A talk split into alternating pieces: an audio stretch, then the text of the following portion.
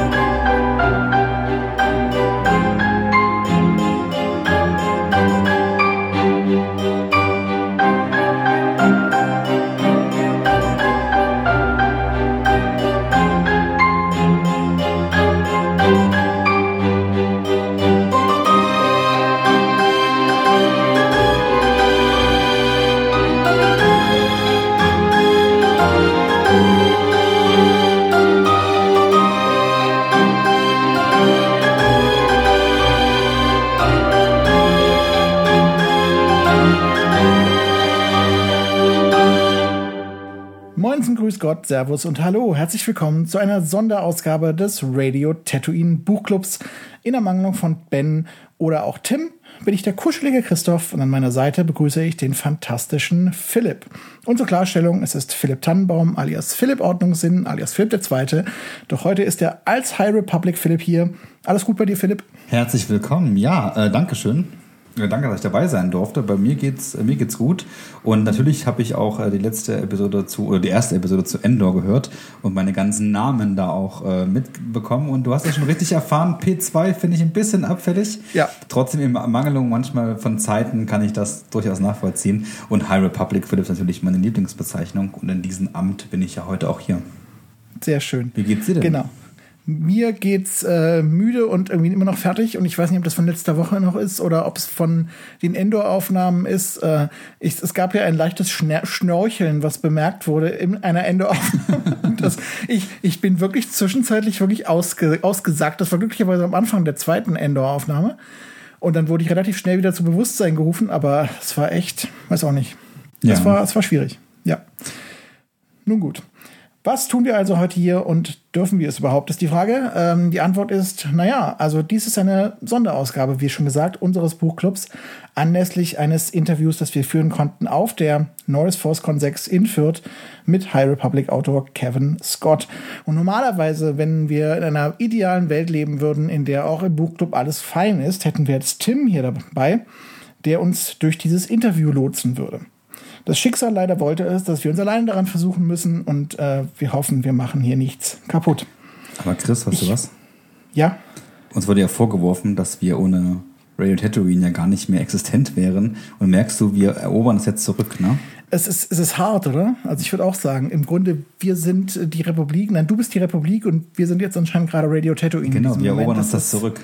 Es ist spooky, es ist ehrlich spooky. Wir haben sie groß gemacht, damit wir darin jetzt wieder selbst groß werden. Genau. Ähm, gut, wie gehen wir jetzt also in diese Sonderfolge an? Wir wollen zum erst noch mal ein bisschen auf die NFC10 Fürth zurückblicken. Das haben wir in der Endor-Folge ja schon so ein bisschen gemacht, aber da kann man noch nachlegen. Und danach wollen wir uns ein bisschen befassen mit Kevin Scott im Allgemeinen und Besonderen. Wenn wir damit durch sind, äh, geben wir euch eine kurze Übersicht über das Interview in deutscher Sprache, bevor wir euch dann in den Keller der Stadthalle Fürth äh, mitnehmen. Und ja, das ist wirklich gruselig und äh, es war auch ein bisschen gruselig. Und dann müsst ihr zum einen mir lauschen im englischen O-Ton, aber natürlich primär auch Kevin Scott. Wenn wir damit durch sind, blicken wir dann noch auf die anstehenden Veröffentlichungen von Kevin Scott und zur High Republic allgemein und am Ende gibt es noch eine kurze Vorschau, wie es mit dem Buchclub entweder tatsächlich weitergeht oder weitergehen könnte. Jo, wie gesagt, im Hauptpodcast haben wir schon in der ersten in der Folge einige äh, Norris Forscon Eindrücke meinerseits äh, präsentiert. Also Philipp, jetzt bist du dran. Wie war die Norris Forscon für dich? Uh, also mir geht es immer noch so wie auch euch in der ersten äh, Endor-Folge. Ich bin immer noch dabei, darüber nachzudenken, über diese NFC. Es war auch für mich meine erste Fan-Convention von Star Wars im Allgemeinen. Ich war häufig auf der Gamescom, was ja auch eine Art Fan-Convention ist. Aber es war meine erste Convention, die Star Wars bezogen war, auf der ich war. Und ich bin da mit gemischten Gefühlen schon hingefahren. So nach dem Motto, ist das äh, was für mich? Äh, sehe ich mich da? Wie ist da so die Stimmung? Und ja auch in, also Star Wars fand ja für mich dann hauptsächlich ähm, im Internet statt. Ähm, pandemiebedingt, aber auch, weil ich ja eben noch nicht auf Conventions war.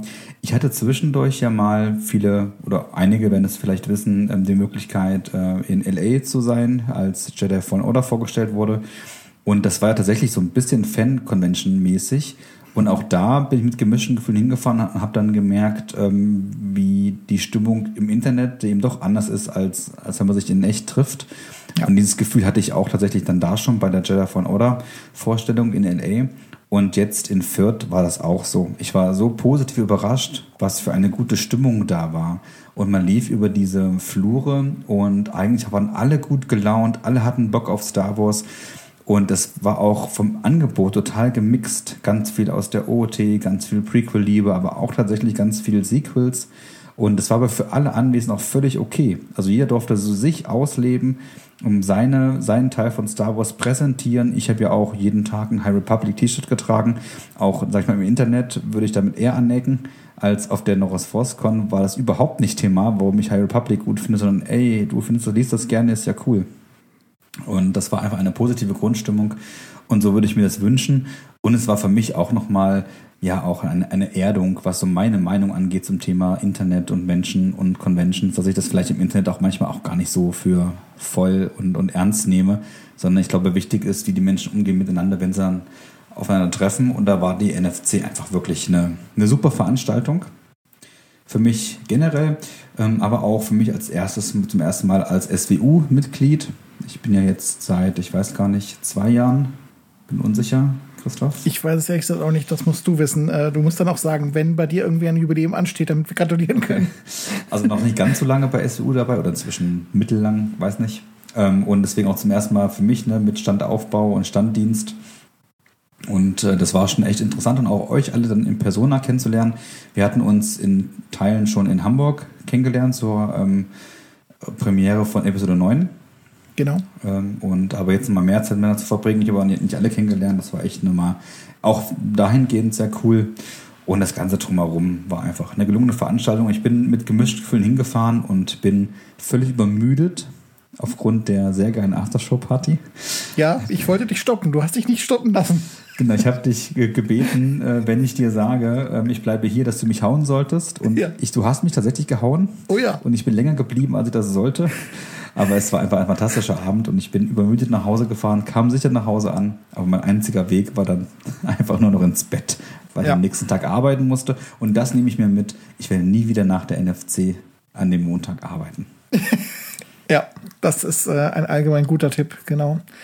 Was ich noch bei der Endor-Folge vergessen habe an Eindrücken, äh, man hat ja da auch die Gelegenheit, halt mit, mit einfach ein paar Leuten zu sprechen, die heute auch irgendwelche Dinge machen. Und äh, ich habe mich sehr ausführlich mit Ingo Römling unterhalten, also dem, dem Zeichner, und habe ihn so ein bisschen ausgehorcht zum Thema, äh, ja, wie ist denn das eigentlich so mit digitalem äh, Zeichnen und, und koloriert er selber? Ja, er koloriert tatsächlich selber, was ich eigentlich irre finde, ähm, aber gut.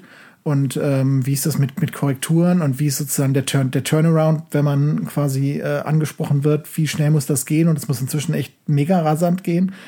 Und er findet das auch nicht ganz so prickelnd. Und ähm, all das fand ich mega spannend. Und dann habe ich mit dem Vertreter von Iron Studios, äh, die machen halt solche, ja, relativ kleinen, würde ich sagen, doch eher Statuen. Also gut, die haben auch ein relativ breites Angebot, aber ähm, die machen halt doch eher Sachen, die man, sagen wir mal, noch in die Hand nehmen kann. Trotzdem massiv teuer das Zeug. Also ich kann jetzt nicht sagen, kauft tonnenweise davon, weil das geht schon ordentlich ins Geld.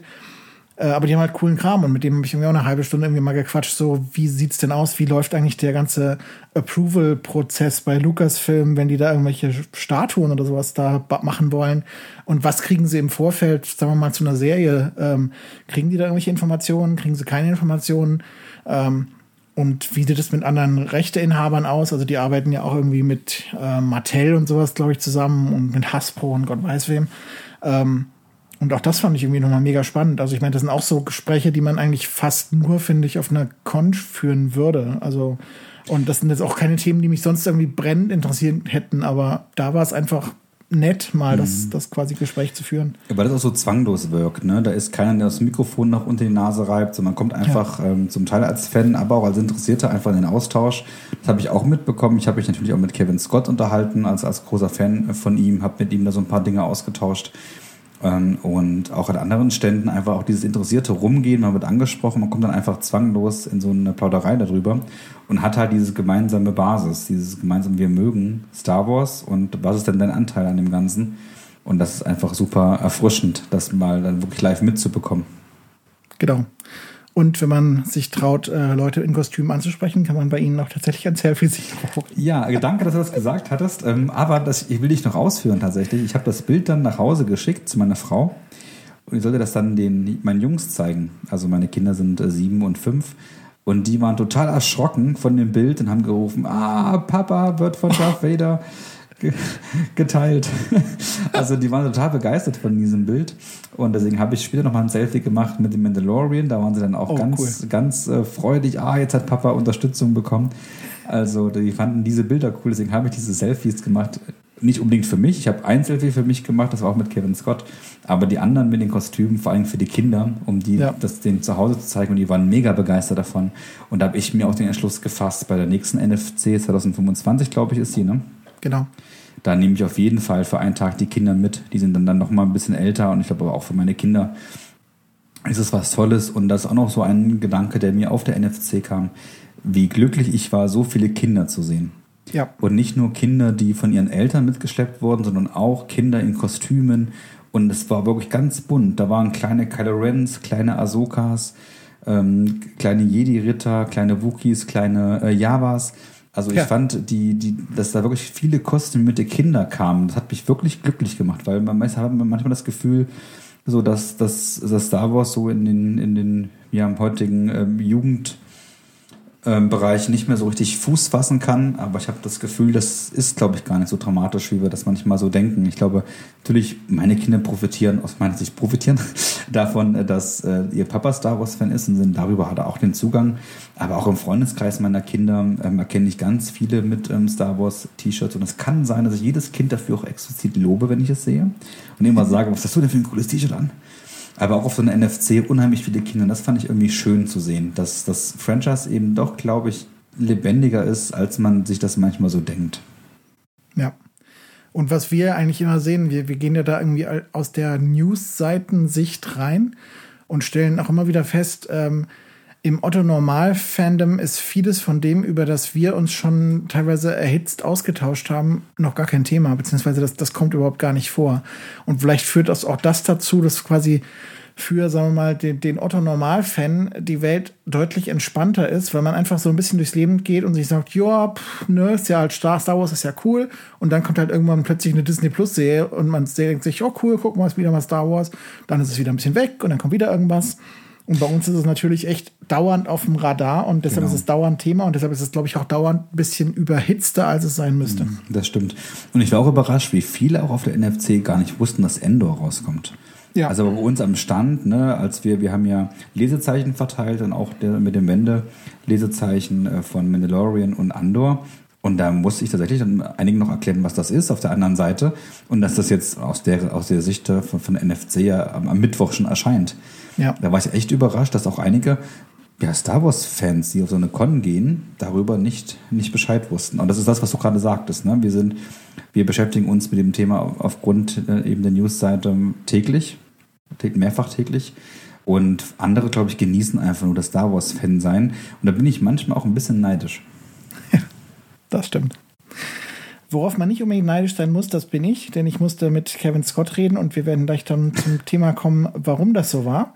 Denn natürlich, äh, wir haben schon über einige Gäste der NFC jetzt auch gesprochen und was los war. Und Kevin Scott war natürlich ein wichtiges Thema.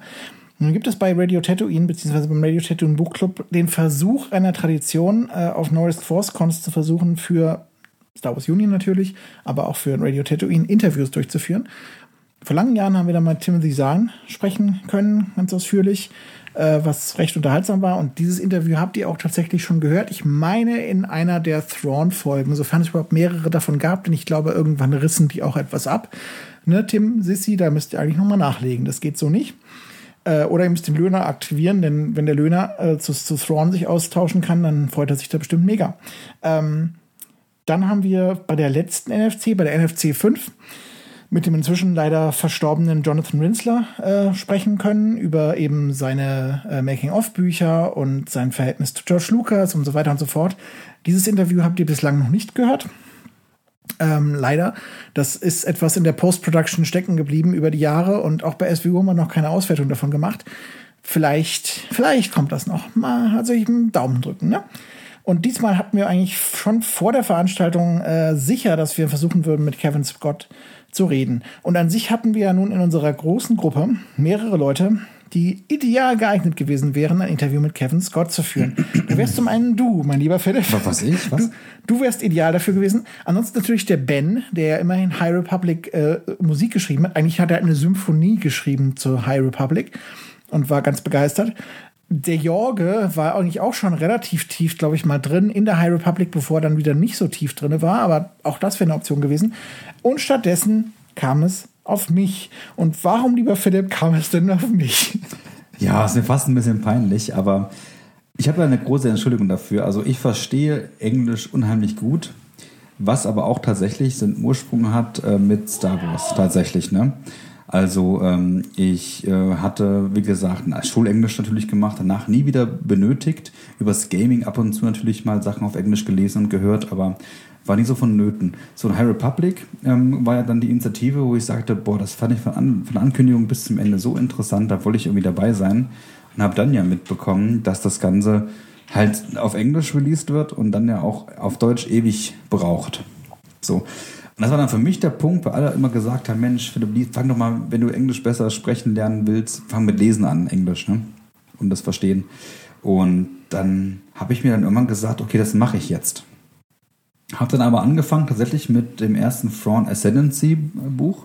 Mhm. Da gibt es immer noch keine deutsche Übersetzung. Also es war eine gute Entscheidung damals mit Thrawn Ascendancy zu starten, weil ich auch ähm, die, die kanonischen Thrawn-Geschichten, die drei Bücher sehr schätze, sehr mag, die Figur auch sehr mag habe ich dann den äh, Thrawn Ascendancy Chaos Rising auf Englisch gelesen, um mich einfach mal zu testen und ranzutrauen.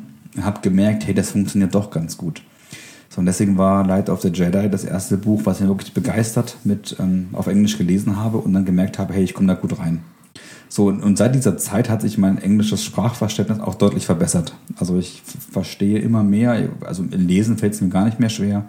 Ähm, wenn ich so ähm, Präsentationen höre, wo man sich darauf ähm, konzentriert, auch verständlich für alle zu reden. Habe ich auch überhaupt keine Probleme, dem Ganzen zu folgen. Wenn es so Richtung Gespräche geht, wird es schon schwieriger tatsächlich. Und ich glaube, verstehen tue ich alles, was man mir sagt. Aber das dann selber zu sprechen, das fällt mir wirklich, wenn ich ganz ehrlich bin, unheimlich schwer. Und deswegen hatte ich dann, der Jörg hat mich gefragt, ob ich das Interview führen möchte. Und so gern es getan hätte, gerade mit Kevin Scott, ähm, habe ich mir es aber einfach nicht zugetraut. Und ich glaube, ich musste einmal auf Englisch ein Interview führen, das war eben, wie schon erwähnt, ähm, in LA mhm. zu Jedi Fallen Order. Und da fühlte ich mich auch so unwohl dabei, weil ich dann das Gefühl gehabt, die denken, mit was für ein Mensch kommt ihr her, der kann auch kein Wort Englisch. Aber irgendwie hat es ja trotzdem funktioniert, so, ne, das Interview, aber ja, irgendwie fühle ich mich da nicht so gut bei. Und deswegen habe ich dann vorgeschlagen, Mensch, ich kann ein paar Fragen zu beisteuern, aber ich glaube, der Mensch hat es verdient, dass er sich mit jemandem austauscht, auf dem er auf einem guten Niveau machen kann, weil ich glaube, Literatur ist, ist, ein, ist ein Thema, wo man sich auch, glaube ich, dann gerne auf hohem Niveau. Und du lachst jetzt so ein bisschen. Ich habe das Interview ja auch jetzt schon ähm, gesehen. Ähm, ich finde, es ist ein wunderbares Interview und man merkt schon, dass ihr euch da auf einem sehr hohen Niveau austauschen könnt, auch wenn die Meinungen letztendlich oder die Ansichten natürlich unterschiedlich sind. Ähm, aber ich finde das Interview auf einem sehr hohen Niveau und das hätte ich auf, auf keinen Fall gekonnt. Okay. Und deswegen habe ich abgelehnt, schweren Herzens, aber ja. es war, glaube ich, für die Sache die beste Entscheidung. Du warst aber komischerweise auch noch nicht mal in diesem tollen Keller dabei. Ähm, und ähm, das habe ich nicht hundertprozentig verstanden, aber auch das ist völlig in Ordnung. Ich habe, glaube ich, das ja. Go nicht mitbekommen, dass wir Ach gehen so. jetzt. Ich glaube, ah, das habe okay. ich nicht mitbekommen. Ja, wir, wir sind Chaoten, also das ist jederzeit denkbar, dass das, dass das so ist. Jedenfalls, ähm, am Sonntagmorgen, den 18. September 2022, haben Ben, Jorge und ich äh, Kevin Scott in einen Keller geführt, und zwar in den Keller der Stadthalle Fürth. Und das klingt gruselig und es war auch etwas gruselig. Es war ein ziemlich dunkler, düsterer Keller und ein ziemlich stickiger Keller, was in Pandemiezeiten nicht so super optimal war. Ich weiß nicht, ob ich da meine roten Warnsignale von meiner RP habe, aber naja, wer weiß. Jedenfalls konnten wir dort immerhin leise und ungestörter miteinander reden und ich konnte meine Unwissenheit über die High Republic befreit von jeder Scham zur Schau stellen. Denn ihr werdet äh, demnächst dann hören, dass dieses Interview nicht unbedingt das Interview ist, glaube ich, was normale Menschen gemacht haben oder was auch die Kollegen der Jedi-Bibliothek zum Beispiel geführt haben, die sich ja mit ihm doch äh, eher auf dem, dem Niveau, äh, wir wissen was über die High Republic, du weißt was über die High Republic, reden wir über die High Republic unterhalten haben. Äh, ich habe mich als äh, Noob und als Dulli und als Nicht-Fan geoutet und dann nahmen halt die Dinge ihren Lauf. Aber bevor wir uns jetzt äh, in diese Einzelheiten stürzen, Philipp, übergebe ich das Wort wieder an dich. Äh, wer ist Kevin Scott und was macht er eigentlich?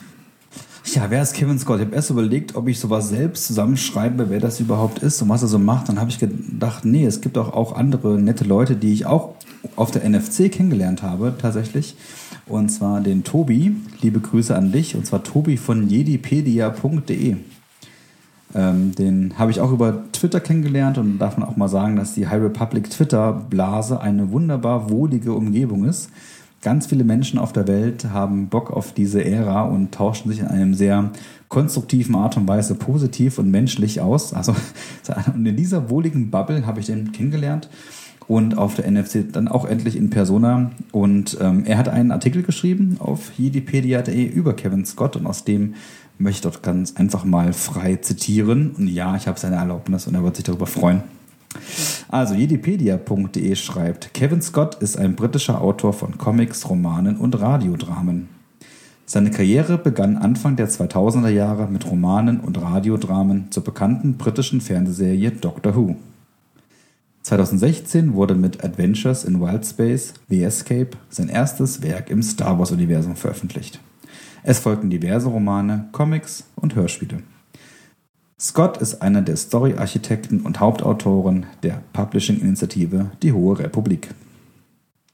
Ich glaube, was noch ähm, in der Zeit rauskam, äh, bevor die Harry Republic gestartet ist, war Doku Jedi Lost, ein ja. Audiodrama, was sehr beliebt ist, sehr beliebt war, auch inzwischen als Skriptbuch auch veröffentlicht wurde und was tatsächlich eine ja, eine, eine kanonische ähm, Hintergrundgeschichte zu ähm, Ventress und ähm, Doku erzählt korrigiere mich mal, war das das Ding, was im Deutschen als echter Roman ja, ganz ist, genau. adaptiert? Ja, ganz genau. Das Buch, äh, das hat er ähm, geschrieben, allerdings auch schon bevor er dann ähm, auch Hauptarchitekt der, der Ära war. Also ne, er hat vorher schon in Harry Republic gearbeitet, das kam etwas später raus, aber dafür ist er sehr bekannt, weil das sehr beliebt ist.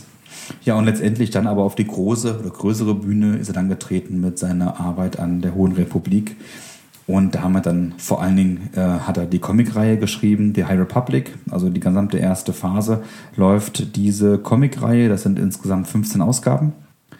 Und wenn ich sage über die erste Phase, nochmal vielleicht zur Erinnerung, High Republic wird in drei Phasen ablaufen. Die erste Phase haben wir jetzt hinter uns.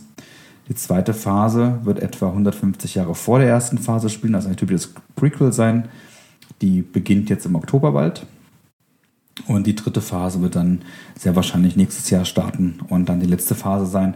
So in dieser ersten Phase hat seine Comicreihe 15 Ausgaben geschafft und ist eben wirklich von der ersten bis zur letzten Ausgabe durchkonzipiert und eine durchgehende Story, die vor allen Dingen aus den Augen äh, von Keith Trennis erzählt wird. Und Keith Trennis ist auch schon erwähnt in Doku J. Lost. Also er ist ein Meister der Brotkrumen. Aber interessanterweise hat er erzählt auf seinem Panel, ähm, dass äh, hat die Doku Jalos geschrieben, als sie so in der Anfangsphase waren von dieser ganzen Initiative. Und zu dem Zeitpunkt haben sie noch gar nicht entschieden, was es sein soll. Also für welche genaue Story sie sich entscheiden. Die haben so verschiedene Ideen gehabt, in welche Ära gehen sie, welche Geschichte wollen sie erzählen. Dinosaurier unter anderem. Dinosaurier. und ähm, in Doku Jalos hat er erzählt, hat er einfach total viele Dinge reingeschrieben, einfach so Name-Drops und kleine Hinweise. Und er wusste also zu dem Zeitpunkt noch gar nicht, was nun tatsächlich relevant wird für die Ära. Das ist nicht interessant. Und Keith Rennes ist aber ähm, tatsächlich relevant für die Ära und auch in Dokuja Lost erzählt eben, äh, glaube ich, Yoda über Keith Trennis. Und das sind so kleine Querverweise, die halt Kevin Scott nie müde wird in seinen Büchern ähm, zu verteilen. Aber da hast du ja auch eine, im Interview mit ihm darüber gesprochen. Oder er hat zumindest genau. selber erzählt, dass das. Ja, eigentlich er, hat's, er hat eher erzählt, genau. als dass ich mit ihm hätte sprechen genau. können, aber ja. Aber zum Beispiel sein Buch, und da komme ich gleich zum nächsten, was er Gedanken gemacht hat, ähm, das Erwachsenenbuch äh, The Rising Storm hat er geschrieben. Das ist so der, der Erwachsenenroman der zweiten Welle. Und das ist auch voller Querverweise und, und Hinweise zu Legends-Dinge, zu Kanon-Dinge. Also er mag total gerne seine Bücher so lebendig zu schreiben, dass er eben wirklich über Brotkrumen links und rechts einfließen lässt, einfach in den Erzählungen. Du hast ja gesagt, der zweiten Welle. Ähm, genau. Der zweiten die, ist, Welle. die ist also doch schon gestartet, die zweite Welle. Die, die zweite Welle, der ersten Phase. Also die Ach einzelnen so. Phasen in Veröffentlichungswellen unterteilt. Okay, okay, okay, ja, ja, alles klar. Also die Phasen, die Phase 1 hatte drei Veröffentlichungswellen gehabt. Okay. Weil die immer so zwischen, immer ein halbes Jahr war Pause und dann kam die nächste ja. Veröffentlichungswelle und, und so weiter. Und deswegen okay. in der ersten Phase, zweite Welle, kam dann dieser Erwachsenenroman raus. Und das war so auch der Ankerpunkt. Und ich will jetzt im Interview nicht vorgreifen, aber da erklärt er ja auch ein Stück weit, äh, was dieser Roman für eine Funktion hat. Und da hatten wir auch gezielt eine Frage zu formuliert. Und äh, was er dann noch geschrieben hat, hat er auch erzählt, äh, das Monster vom Tempelberg. Da gab es jetzt auch auf der Norris Force ein Exklusivcover für die deutsche Ausgabe. Und er hat auch für die High Republic äh, für die erste Phase ein Hörspiel geschrieben, nämlich Tempest Runner, was die Geschichte einer Antagonistin der Hohen Republik erzählt, aus den Reihen der Nihil. Also auch sehr hochwertig produziert und aus meiner Sicht auch sehr gut geschrieben. Ja, das hat er bisher für die High Republic geleistet und ist, glaube ich, auch, ähm, das kommt auch im Interview gleich nochmal raus, glaube ich, wirklich auch ein, ein Motor des Ganzen. Also der fühlt sich da unheimlich wohl, unheimlich begeistert von der Idee. Und letztendlich ist es ja auch sein Pitch gewesen, der dann erfolgreich war. Man merkt, glaube ich, ihm an, da hat er echt Bock drauf. Und deswegen ist er auch weiterhin fleißig und wir werden dann euch nach dem äh, Interview auch nochmal erzählen, was denn von ihm noch dann zu erwarten ist in Zukunft. Sehr schön, genau. Ja, und dann steuern wir in unser Interview hinein. Äh, wir hatten ja am Anfang gesagt, ich werde jetzt versuchen, das so ein bisschen zusammenzufassen, äh, sozusagen die, die großen Höhepunkte, äh, damit ihr ungefähr eine Ahnung habt, worum es geht. Und wie jetzt gerade schon an meiner Frage äh, an Philipp äh, über die Phasen und die Wellen äh, gesehen habt, bin ich ein kompletter Dulli, was die High Republic angeht. und mit diesem mit diesem Gedanken bin ich auch reingegangen in das Interview. Ich habe mich als Old Fuck bezeichnet. Ich bereue das ein Ticken, muss ich sagen, aber ich bin nicht äh, völlig äh, davon entfremdet. Das, das, das stimmt ja irgendwie schon. Es ist, glaube ich, auch so ein bisschen ein Generationending. Äh, und auf der Basis habe ich ihm dann halt gesagt, ich habe keine Ahnung von der High Republic ähm, und deshalb habe ich ihn gebeten, das einfach mal zu pitchen und zu sagen, das und das macht die High Republic aus, das und das macht sie großartig. Äh, und seine Antwort darauf war faktisch, äh, die High Republic ist eben äh, einen Besuch wert, weil die Jedi auf ihrem Höhepunkt stehen, äh, 200 Jahre von den Prequels, weil sie noch bei den Menschen sind, weil sie noch nicht in ihrem Tempel sitzen, weil sie sich noch nicht in dieser klösterlichen Mentalität der Prequels äh, gefangen gegeben haben. Und er verweist da vor allem auf eine Szene, die er als äh, eine seiner Lieblingsszenen äh, bezeichnet hat. Die Szene, wo Obi-Wan in Episode 2 zu Dex geht in Dex Diner und äh, Dex äh, umarmt ihn und greift dabei mit seinem vierten Arm nach seiner Hose, die ihm etwas rutscht, was auch großartig ist an dieser Szene. Aber das ist nicht der Punkt, weshalb Kevin Scott diese Szene großartig findet, sondern es geht einfach darum, dass es, ein, dass es Freundschaften gibt quasi zwischen Jedi und Nicht-Jedi. Äh, und das ist wohl in der High Republic äh, ein deutlich zentraleres äh, Element. Es geht um ein Miteinander, es geht um Freundschaften und es geht äh, eben um eine, eine vielfältige Gemeinschaft der Jedi und äh, ja, in einer Republik, die funktioniert. Und natürlich kommt in diese Welt dann der Krieg trotzdem hinein, denn es geht ja schließlich immer noch um den Krieg der Sterne. Soweit richtig zusammengefasst, Philipp. Wunderschön. Wunderschön. Genau. Äh, davon ausgehend habe ich dann Kevin Scott eine Frage gestellt, die mich seit Ewigkeiten rumtreibt. Und äh, wenn ihr einige der Hauptpodcasts gehört habt, dann wisst ihr das auch. Äh, mich treibt ja die Frage um, ob es überhaupt noch in den dunklen Zeiten, in denen wir leben, äh, sonderlich verantwortungsvoll ist, von einem großen Medienkonzern wie Lucasfilm eine Republik einfach mit einem Schuss zu zerschmettern, wie das in Episode 7 äh, gemacht worden ist. Oder ob man nicht da gewisse Verantwortung gehabt hätte, vielleicht zu zeigen, dass äh, Republiken auch vielleicht funktionieren können. Ähm, Stichwort Democracy dies in darkness, äh, was ja nun mal ein Leitmotto der Washington Post, glaube ich, war jetzt in den letzten Jahren. Ähm, und auf der Basis habe ich ihn gefragt, ob das auch eine, eine Inspirationsquelle vielleicht war, die wirkliche Welt, um zu zeigen, äh, eine Republik kann funktionieren. Und ähm, Kevin Scott hat dazu gesagt, ähm, dass man äh, unter anderem auf, auf George Lucas auch zurückgegangen ist und hat der, der in Star Wars auch der Gesellschaft zumindest teilweise einen Spiegel vorgehalten hat äh, und der äh, sich dieser Gesellschaft durchaus bewusst war, dass wir ja in der High Republic eine funktionierende Republik sehen, aber eben auch der Gedanke des Camelot spielt halt eine Rolle. Camelot sowohl was König Artus angeht und sein bekanntlich nicht sonderlich dauerhaftes äh, äh, Reich des, des Lichtes in einer finsteren Welt. Und andererseits natürlich das, äh, das Weiße Haus und die Regierung von John F. Kennedy, die ja ebenfalls zunächst geprägt war von großem Optimismus, von dem Glauben, man könnte einen Menschen auf den Mond schießen und ihn vielleicht sogar lebend wieder zurückholen. Ähm, gut, da gab es gewisse Sorgen, das hat dann auch funktioniert. Ähm, aber gleichzeitig ist natürlich auch die Regierungszeit von John F. Kennedy eigentlich eher ein Auftakt zu äh, einem erheblichen Fall einer Zivilisation, wenn man das so will. Ähm, die Rassenkonflikte der 60er Jahre fangen eigentlich ja schon mit, mit John F. Kennedys Regierung an, dann nochmal zu eskalieren. Ähm, der Krieg in Vietnam fängt an zu eskalieren. Und alles, was zu Watergate und der Korruption der, der 70er und der Depression der 70er führt, fängt ja auch schon in, in John F. Kennedys Camelot eigentlich an. Ähm, insofern in der High Republic sind äh, zwar alle in ihrer bunten Vielfalt die Republik, aber am Horizont warten auch die, die Prequels. Und äh, das, auch das macht quasi das Projekt aus, den, den Fall zu zeigen von Camelot hin zum Ende der Jedi im Elfenbeinturm. Ähm, und der kleine Mann mit den grünen Ohren ist dann quasi das, das Bindeglied von der High Republic zur Prequel-Ära. Und ja, das war so ein bisschen sein, seine Zusammenfassung. Das war überraschend ehrlich aber auch überraschend irgendwie auch düster. weil ich finde eine Frage, und wir haben uns ja auch auf der Record öfter schon darüber unterhalten, weil ich das von dir wirklich eine sehr, sehr zentrale Frage finde und dir da auch total zustimme, ne, ob das wirklich gut ist, das so zu zeigen. Und letztendlich in der High Republic sehen wir ja in Phase 1 eine Republik, die funktioniert. Und ich glaube, der Kevin Scott hat ja auch im Interview gesagt, sie wird äh, einem Stresstest ähm, unterzogen und sie funktioniert. Aber ich habe auch nie, so sehr ich die Republic ja auch liebe, mit der Kritik daran äh, zurückgehalten, dass ja das Politische mir zu kurz kommt tatsächlich.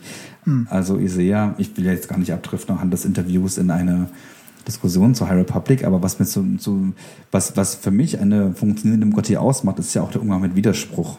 Und äh, wir haben ein, wir haben ein, ein Parlament und dann ist meine Erwartung einer funktionierenden Demokratie, dass verschiedene Ansichten einfach diskutiert werden aber dass eben ein gewisser Konsenswille von allen vorhanden ist, erstmal vom Grundsatz, wo man dann gewisse Perspektiven diskutieren kann und dann zu guten Entscheidungen für das Gemeinwohl kommt. Und das war so meine Hoffnung, es in der Hohen Republik dann mal zu erleben, wie so ein Senat funktioniert, nämlich indem eben so viele verschiedene Interessen und Spezies und Blickwinkel diskutiert werden in einem Senat, auch vielleicht in einem Ausschuss, und dann aber für das, für das Gemeinwohl letztendlich entschieden werden kann, mehrheitlich. Das hätte ich mir total gewünscht und das findet halt gar nicht statt. Und das fand ich ein bisschen schade. Also natürlich, die Republik funktioniert, aber man zeigt leider nicht, wie das funktioniert. Und das hätte ich sehr wertvoll empfunden. Ich glaube, da kommt auch so ein bisschen generell das angloamerikanische System rein, wo eben nicht der Kompromiss im Mittelpunkt steht, sondern du hast entweder eine Mehrheit oder du hast keine Mehrheit mhm. und kannst entsprechend entweder alles, was du willst, durchsetzen oder du kannst nichts von dem, was du willst, durchsetzen. Und ich glaube, da ist unsere so Demokratie deutlich. Ähm, so fühlt sich das auch wirklich an. Ne? Also es gibt eine Kanzlerin ja. und, und der und dann das, sie schaffen es in dieser ersten Phase, das schon so darzustellen, dass die Kanzlerin einfach wirklich eine wohlwollende Herrscherin ist. Nur kommt für mich persönlich, aber natürlich aus meinem westeuropäischen Demokratieverständnis, halt der Demokratiefaktor zu kurz. Und ja. du hast recht, aus der US-amerikanischen Sicht ähm, wird man da gar nicht so viele Fragezeichen haben, weil sie hat scheinbar eine Mehrheit im Senat. Also ist sie halt das Aushängeschild und trifft die Entscheidungen. Und für mich gehört eben einfach der Diskurs dazu. Der, der Diskurs um die Sache, der kann auch sehr kritisch sein und sehr kontrovers sein. Aber letztendlich, wenn es um, wenn es um die Sache geht, kann einfach oder sollte, finde ich, diskutiert werden. Ich glaube, auch in den USA wird diskutiert. Nur im Vordergrund steht letztendlich die Entscheidung und die Durchsetzungsmacht und nicht so richtig eigentlich die Diskussion drumherum. Während wir eine andere Medienkultur ja auch pflegen, ne? wo auch natürlich der Diskurs da viel stärker im Vordergrund steht und nicht immer nur die Entscheidung hinten raus.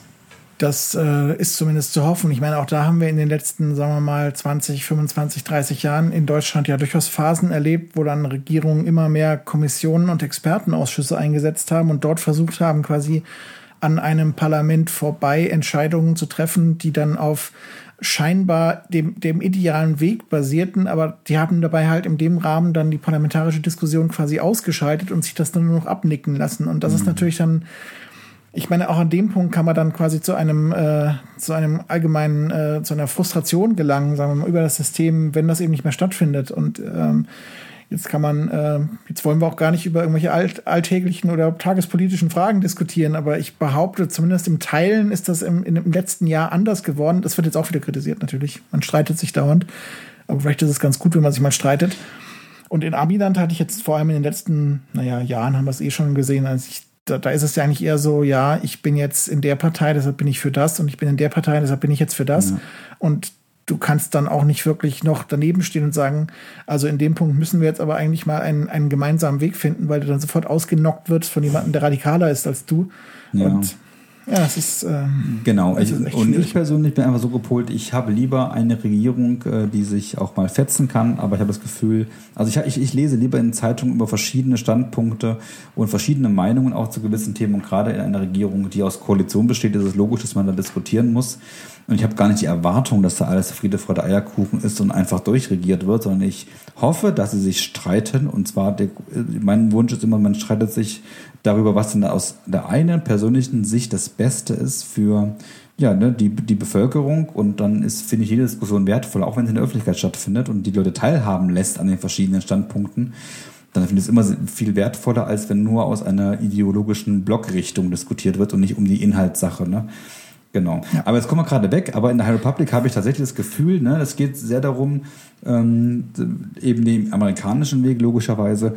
Aber auch da will ich Kevin Scott an der Stelle mal loben, weil er hat als, glaube ich, einziger in allen Werken einen Oppositionellen drin in The Rising Storm.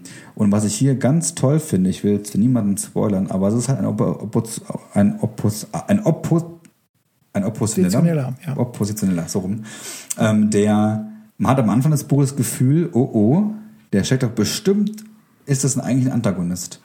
Und er, ihm gelingt das sehr gut rauszustreichen, auch ganz am Ende oder im letzten Drittel.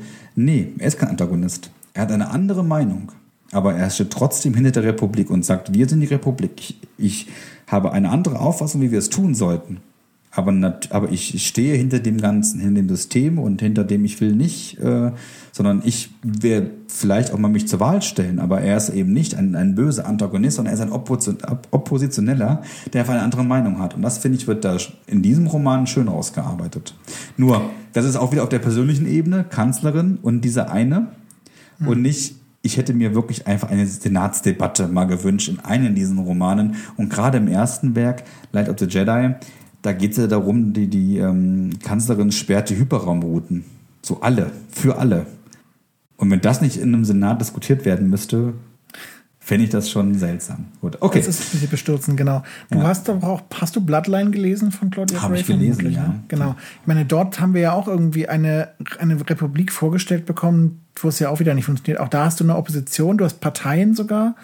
Aber es ist jetzt nicht unbedingt ein gutes Gefühl, mit dem man da rausgeht aus, aus Bloodline. Ne? Weil du da auch wieder dieses Blocksystem hast. Du hast die Populisten und die Boah, ich weiß auch nicht mehr, wie die hieß. Loyalisten, ja. glaube ich. Oder irgendwas, ich weiß nicht mehr genau. Aber du hast ja. auch das typische Blocksystem. Und das habe ich schon beim ja. Lesen als sehr befremdlich empfunden, weil ich so dachte, Mensch, jetzt nach dem Fall des Imperiums ähm, sich da nur so in, in Lager zu fassen. Und das Buch versucht es, und Claudia Gray macht das aus meiner Sicht hervorragend, dass sie zwei aus den Lagern zusammenbringt und da findet ganz viel statt. Aber auf der großen Bühne klappt es dann eben nicht so, weil dann doch wieder alle in ihren Blöcken ähm, vorhanden oder, oder ver, ver, ver, verweilen. Und ich würde da auch das so sehen. Na klar, das ist dann eben eine Persiflage auf die US-amerikanische Politik. Aber hier wäre so mein Punkt zu sagen, ja, man kann das alles so übertragen, aber man könnte es doch eigentlich auch zeigen, wie man sich daraus entwickeln könnte. Eben, also beginnt ja. im Blocksystem und überführt es doch vielleicht in einem Star Wars-Kontext in, in, eine, in ein anderes System. Und naja. da sind wir dann aber in den Sequels gelandet und dort hat J.J. Abrams lieber die Republik zerschossen, als sie zu thematisieren. Ähm, und ich glaube, bei Georgie wäre es anders gewesen. Aber sei es drum, das müssen wir jetzt an dieser Stelle nicht ausdiskutieren. Aber so haben wir den Bogen wieder gefunden, weil das hast du ihn ja gefragt. Wir, das habe ich ihn ungefähr gefragt. Haben genau. wir sehr elegant zurückgeführt. Ja. Ähm, ich habe ihn aber auch gefragt, weil wir jetzt gerade bei Antagonisten und, äh, und Oppositionellen sind, habe ich ihn gefragt, äh, wie er denn seine Fans eigentlich empfindet. Die Fans der High Republic, ähm, das war natürlich auch unter anderem unter dem Einfluss der Norris ForceCon, wo ja auch an unseren Stand sehr viele kamen, die dann sagten, oh, guck mal, High Republic diese Zeichen und das ist ja toll. Ähm, und eigentlich wollte ich dann einfach mal von ihm wissen, ja, wie, wie positiv sind denn sozusagen die Rückmeldungen, die er bekommt oder wie, wie fühlt er sich da mit dem Fandom und äh, ja, wie, wie glücklich quasi ist er damit? Und äh, dann hat er eben so erzählt, ähm, dass er ja so ein, ein Reinheitsgefühl quasi bekommt von seinen, von seinen Lesern, äh, dass er unglaublich positive Rückmeldungen tatsächlich bekommt. Und er hat dann über dieses äh, riesige Panel auf der Celebration im Frühjahr gesprochen, äh, wo die Autoren eben da waren und wo man sie hinter die Bühne führte und sie stellten fest, das ist irgendwie der große Saal und nicht der das, das kleine Nebenraum, mit dem sie anscheinend gerechnet hatten. Und dann haben sie sich schon gefragt, Moment, wir sind doch nur ein Buchprojekt, was macht ihr hier? Und äh, ja, es war ein ziemliches Fan-Event. Das hast du vermutlich auch mitgenommen. Dann, das war ja von der Star Wars Celebration, ne? Der, ja. der Eindruck? Genau, ja. Nehme ich auch so wahr. Und was er auch im Interview sagte, was ich auch schön finde, weil ich habe ja eben auch beschrieben, was für eine herrliche Bubble das ist. Und man darf sich aber nicht vertun. Das ist, das ist nicht nur Lobhudelei sondern es wird auch durchaus kritisiert. Nur wie er es auch rausstellt, die Frage ist dann, wie kritisierst du? Ne, sagst du äh, zum Beispiel, dass die High Republic jetzt in Phase 2 ein Prequel macht? Das fand ich persönlich auch wirklich recht uncool. Weil ich bin aus der Phase 1 raus und ich will unbedingt wissen, wie es weitergeht. Und als sie dann angekündigt haben, das war von vornherein nicht klar, dass die Phase 2 ein Prequel wird, da war ich auch ein bisschen irritiert. Sondern die Frage ist, gehst du ins Internet und schreibst dann, ist alles scheiße, warum macht ihr so Mist, ihr blöden Leute? Oder sagst du halt, hey, okay, ähm, das, die Entscheidung finde ich, freut mich nicht, aber hey, ne, ich fand das bisher gut, eine Chance gebe ich denen natürlich, aber die ne, Entscheidung finde ich schade, weil ich würde gerne mit den geliebten Charakteren weitermachen. Ich finde, sie sind gerade jetzt etabliert und gerade in Phase 1 endet ja auch mit einem großen Knall. Du willst eigentlich genau wissen, wie es weitergeht, aber diese, diese Kritik wird halt geäußert, aber halt auf eine ganz andere Art und Weise, auf eine konstruktive Art und Weise. Und das nehmen die Autorinnen und Autoren auch an, die gehen darauf ein ne, und nehmen das wahr und sagen, hey, ne, danke, dass du das Feedback teilst. Und das war halt für uns eine kreative Entscheidung, war uns wichtig, das so zu machen.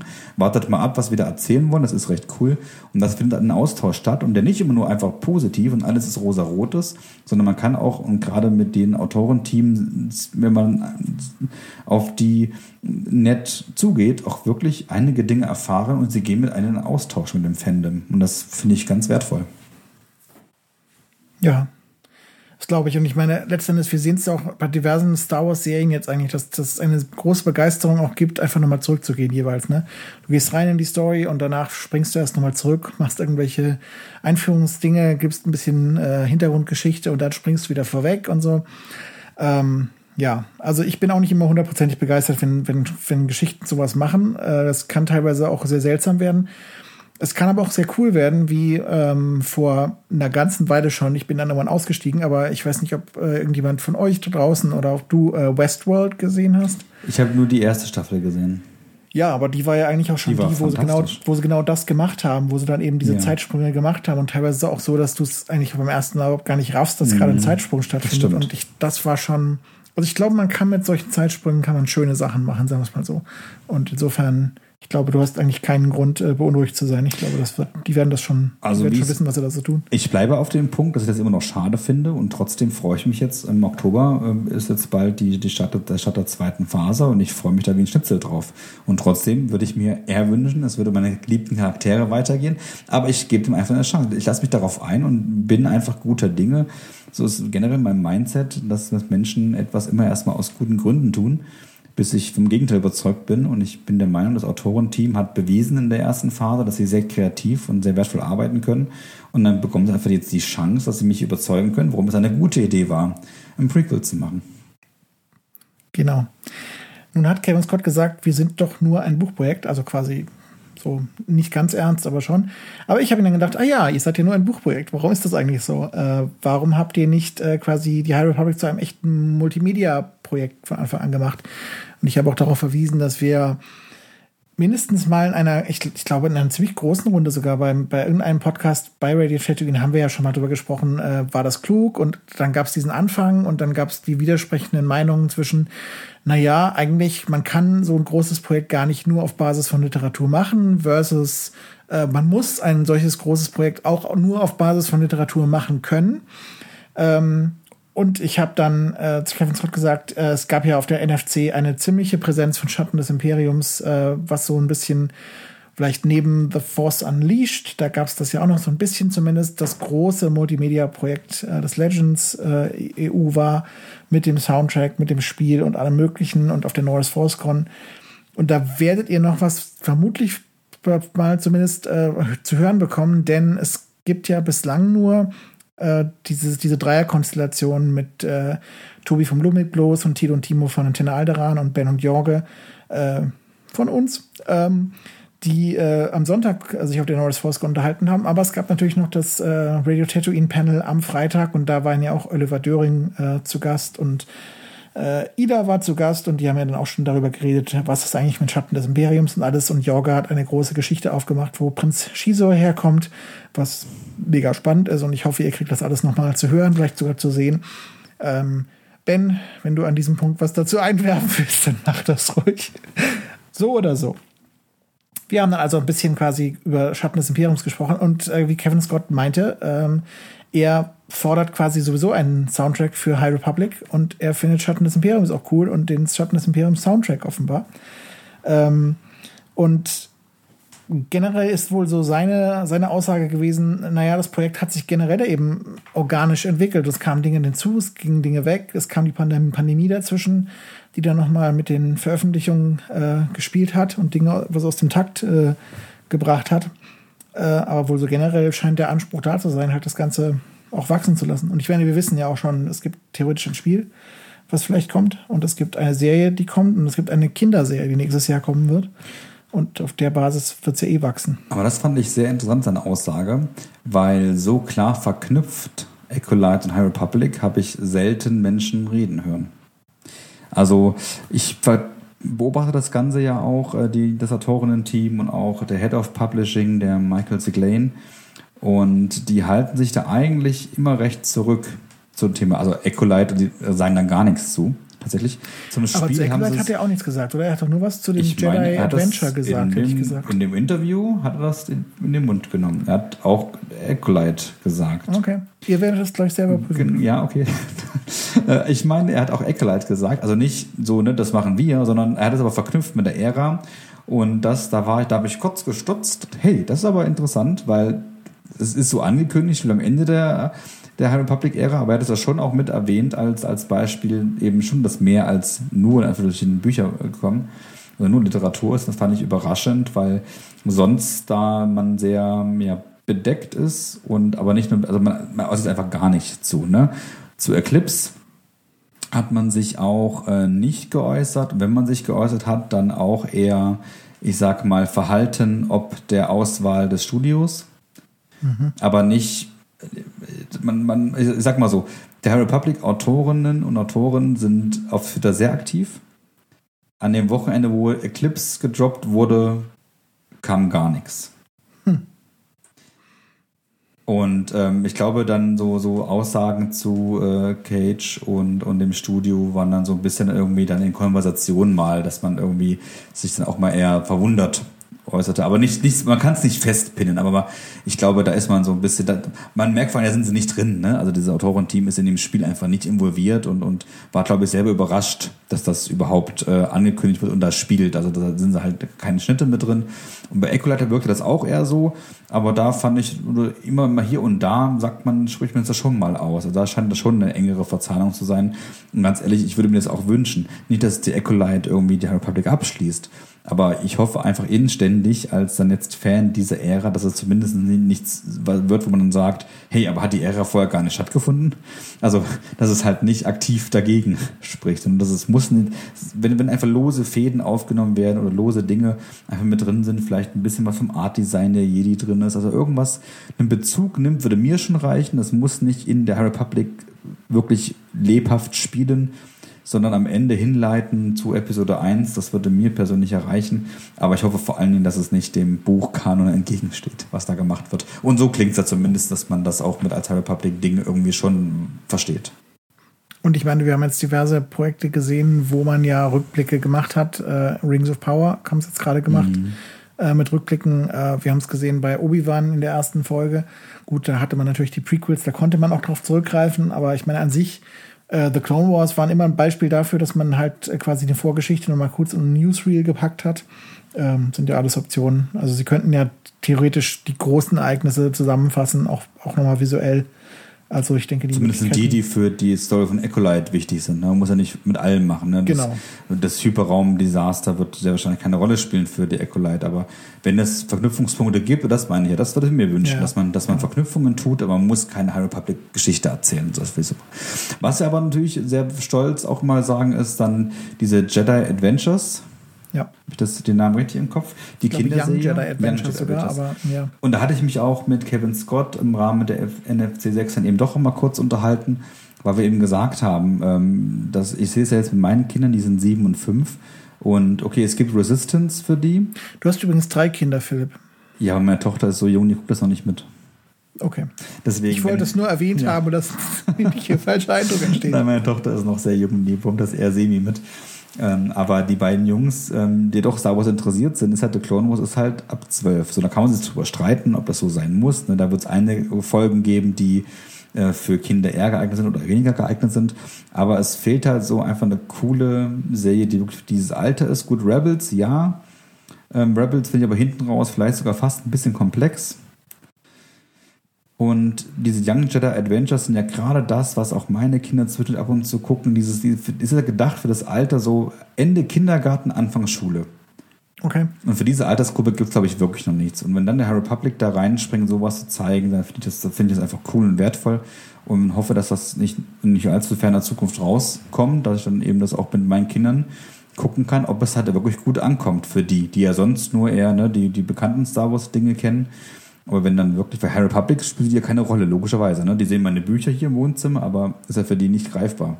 Ja. Und wenn dann auf, auf diese Kinderserie freue ich mich da tatsächlich und ich mich freue, dass sie von Anfang an sagen, das ist für Kinder. Das ist definitiv kein Fehler. Was, was mich an dieser Serie überrascht ist, dass sie, da, da stand ja immer in dem Zusammenhang, äh, es wird eine abendfüllende Serie, also Feature-Length irgendwie mhm. Series und so. Und da frage ich mich dann halt, was heißt das in dem Zusammenhang? Weil eigentlich normalerweise würdest du ja bei irgendwelchen Animationssachen erwarten, das ist eine halbe Stunde. Ja, genau. Und ich glaube auch nicht, gerade wenn sie jetzt irgendwie Vorschulkinder und, und sagen wir mal Erst-, Zweitklässler ansprechen wollen, dass die da irgendwie einen Aufmerksamkeitsrahmen äh, haben, der sagen wir mal eine Stunde oder, oder zwei Stunden wäre. Also mhm. das ist ja nicht, nicht wirklich plausibel. Und insofern frage ich mich, was er da mit diesem Feature Length in dem Zusammenhang meint. Ich meine, es war einmal Spielfilmlänge, hieß das ja einfach mal. Mhm. Aber eine Spielfilmlänge, das ist doch unrealistisch. Also ich, ich weiß noch nicht, was sie uns damit mitteilen wollen, ehrlich gesagt. Ich hoffe ja, dass sie sich einfach auch an den orientieren, was denn sonst bei Kindern gut ankommt. Also nicht so schwer zu gucken, ne? wie läuft, wie funktioniert eigentlich ein Jago oder diese ganzen Serien, die ich mir manchmal antun muss hier mit meinen Kindern. Ähm, das, diese, diese Längen halt, ne? Das sind so, so 20 Minuten. Genau. 20 mhm. bis 30 Minuten und dann merke ich, das ist für die Kinder ne, absolut ausreichend. Ich hoffe, dass sie sich an dem orientieren, was hat funktioniert, weil das ist eine Serie, damit wollen sie ja auf den Kindermassenmarkt, glaube ich, nicht? Und, und viele Kinder ansprechen und ich hoffe, dass das gelingen wird. Ja. Oder nehmen sowas wie Sesamstraße, Sendung mit der Maus, die sind ja eigentlich auch alle in dem, dem Rahmen ungefähr ja. unterwegs. Genau. Gut. Nun wollte ich aber Kevin Scott jetzt nicht nur meine Dulli-Fragen stellen, sondern auch einige von dir unterbringen. Und eine deiner Fragen war, und ich habe, du hast mir, glaube ich, zehn Fragen geliefert und ich glaube, ich habe nur zwei von dir deinen Fragen unterbringen können.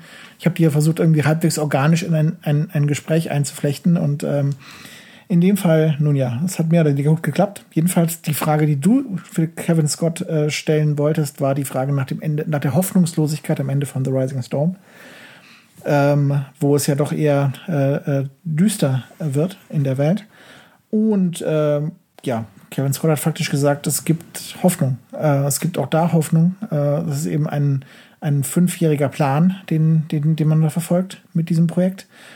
Und äh, an diesem Punkt im Plan war nun mal die Notwendigkeit da, dass eine Krise äh, entsteht und diese Krise muss dann eben ja abgehandelt werden, beziehungsweise muss sich damit dann befassen. Und ähm, das verlangt ja nun mal das, das Du schüttelst mit dem Kopf. Warum schüttelst Ich schüttel mit dem Kopf, weil die Antwort fand ich interessant, aber fast ein bisschen zu einfach, weil man hätte diesen Höhepunkt, diesen negativen durchaus ins Buch packen können, hätte er trotzdem nicht da enden müssen. Und verstehe mich da nicht falsch. Ich finde dieses Buch absolut grandios. Und dieses letzte Kapitel habe ich ungefähr auch schon zehnmal gelesen und werde das auch noch ein paar Mal lesen. Ich liebe dieses letzte Kapitel. Ich will das nicht, ich will das Buch gar nicht ändern. Ich fand es nur überraschend, wie anders es eben ist. Und darauf hm. wäre die Frage, weil es eben dann eben nicht diese typische Star Wars ist, wir enden mit was Schönem und mit was Hoffnungsvollem, sondern es endet ja wirklich, und du hast es ähm, ja auch zitiert im Interview, ähm, das endet mit einem Schock und mit Tristesse. Und äh, das fand ich einfach interessant, dann mal so zu hören, warum ist das so? Also seine Begründung war dann jetzt, ne, weil es eben nur ein Teil eines ganzen Geschichte ist und deswegen darf ein Einzelteil so enden. Und da stimme ich ihm total zu, dass das so darf. Und ich finde das Buch ja wirklich grandios. Ähm, und fand es aber trotzdem interessant, wie das dann zu der Entscheidung kommt, weil ja jedes Buch ja schon so angelegt ist, dass es auch für sich funktionieren kann. Oder aus meiner Sicht sollte. Jedes Buch sollte auch, wenn es ein Teil einer Reihe ist, für sich immer erstmal auch selbst funktionieren. Und dann ist es ja dann doch eine untypische Star Wars-Geschichte, aus meiner Wahrnehmung heraus zumindest. Also meine, ich habe wie gesagt, im, im, EU Legends bin ich da nicht so weit, nie, nicht tief drin, aber ähm, es ist dann eben doch nicht ganz so typisch, wenn das ähm, so endet. Also witzigerweise, Vector Prime endet faktisch genauso. Ähm, also der Anfang von der New Jedi Order, der mhm. endet auch quasi damit, äh, dass Han irgendwie sagt, das Universum wird nie wieder sicher sein oder so ähnlich. Äh, und auch das, obwohl auch in dem Buch ja noch ein, ein Erfolg drin steckt. Also auch das hätte positiv enden können. Ja, ich weiß nicht. Also ich also, denke mal, es, es, es, es, sorgt für einen Punch vielleicht an einer Stelle, wo ein Punch nötig war. Ne? Ich, kritisiere das, ich kritisiere das wirklich überhaupt nicht. Ich habe nur den Kopf geschüttelt, weil ich die Erklärung dann halt ein bisschen einfach fand. Aber ich, ich kritisiere das Buch dafür überhaupt nicht. Schätze es sehr, gerade dafür, dass es eben so, das, weil das Buch ist ja wirklich auf den letzten, also das, die erste Hälfte des Buches ist so leicht beschwingt und nett und interessant und dann passiert was und dann ist es ein Page-Turner. Ich habe, glaube ich, für meine Verhältnisse bin ein sehr langsamer Leser, aber dieses Buch habe ich auf den letzten Kapiteln verschlungen, weil ich konnte es nicht weglegen. Und dann endet es auch noch mit so einem so einer krassen Sache und hat auch am Ende auch wirklich mal eine Achterbahn fahren. Der hat selber auch erzählt, ne, dass für den Padawan ja erst was Positives passiert, weil er wollte das ja nicht so stehen lassen. Und dann ist man schon als Leser, ach, na ja, ist eben doch wieder alles, das habe ich auch bei mir selber gemerkt, ne, ach, ist ja jetzt doch alles wieder gut. So, dann kommt der Downfall ganz am Ende. Und dann war ich halt schockiert, dass das Buch das macht und halt aber auch total glücklich, dass das Buch das macht. Also ich kritisiere das auf keinen Fall dafür. Ich fand es nur einfach interessant, dann auch so an seinem Mund zu hören, warum das so ist. Und das haben wir die Begründung ja zumindest erfahren. Nun habe ich das, äh, die, die Sache von dem fünfjährigen Plan gehört und als äh, bekennender, ich versuche den Buchclub immer noch zu Balance Point zu zwingen, Leser von der New Jedi Order, dachte ich dann sofort, ah ja, New Jedi Order, das äh, war doch auch so ungefähr ein fünfjähriger Plan. Und deshalb habe ich natürlich gefragt, ob es da Erfahrungen gibt, die da eingeflossen sind von früheren äh, mehrjährigen Buchprojekten und so weiter. Ich bin nicht sicher, ob er da hundertprozentig drauf geantwortet hat. Er hat so ein bisschen was gesagt, dass ja Leute wie Pablo Hidalgo noch da sind, der, der eben dann eben ein, ein Schatz quasi ist und ein, äh, ein unglaublich sympathischer, äh, großartiger Mensch, der äh, eben unglaublich drinsteckt in diesem Universum und es unglaublich liebt und das war so ein bisschen der Grundtenor, dass eben dann generell diese Erfahrungen dann einfließen von Leuten, die eben schon länger in Star Wars was arbeiten. Ähm, ich denke, so wirklich dezidiert auf die New Jedi Order ist er noch nicht eingegangen, aber sei es drum. Das ist auch nicht seine Aufgabe. Er ist High Republic Autor. Das ist völlig, völlig okay, würde ich mal sagen. Ja. Ja, genau. Dann äh, wolltest du noch von ihm ein kurzes Statement haben zum Jugendroman, den er dann als nächstes schreibt. Darüber werden wir dann gleich noch reden, was er alles demnächst macht. Und ähm, da meint, also da war eigentlich die Frage, ist es eine besondere Herausforderung, einen Jugendroman zu schreiben versus einen normalen Roman oder wie ist da die, der Umgang mit der Zielgruppe?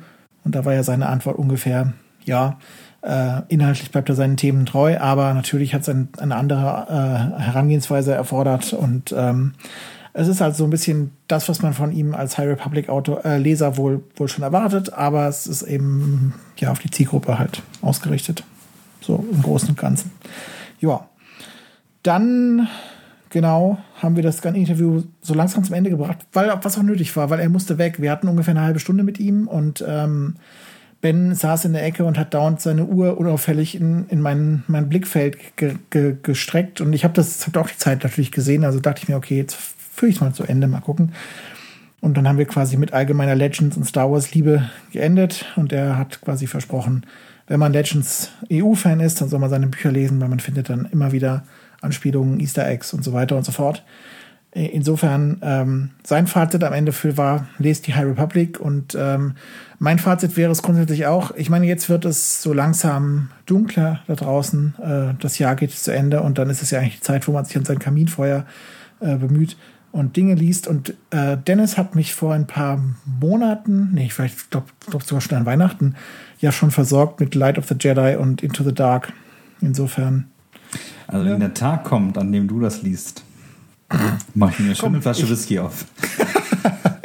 eine Flasche Whisky habe ich auch noch irgendwo rumstehen. Nein, äh, vielleicht aber eher Met dann. Ich glaube, Met wäre dann eher passend. Aber ich meine, du siehst ja, ich sitze hier schon in meinem Oma-Sessel. Also es ist, äh, es wird unglaublich gemütlich werden in diesem Winter und dann, wenn wir nicht mehr heizen können, dann müssen wir uns ja eh von, von warmen Gedanken ernähren. Also, äh, Solange du die Bücher ja, nicht verbrennst. Ja, nee, ich glaube, das sind andere, die dann vielleicht eher dran wären. Mal gucken. Jedenfalls, das ist das äh, Interview jetzt mal so in der, in der Grundschau. Und ich würde sagen, damit geben wir euch jetzt mal ab in den Keller der Stadthalle Fürth. Und ihr könnt einfach mal selber reinhören. Und für sämtliche Aussprachefehler, Formulierungsfehler und das Wort Fuck bitte ich an dieser Stelle schon um eure Entschuldigung. Habt Spaß mit Kevin Scott. Viel Spaß.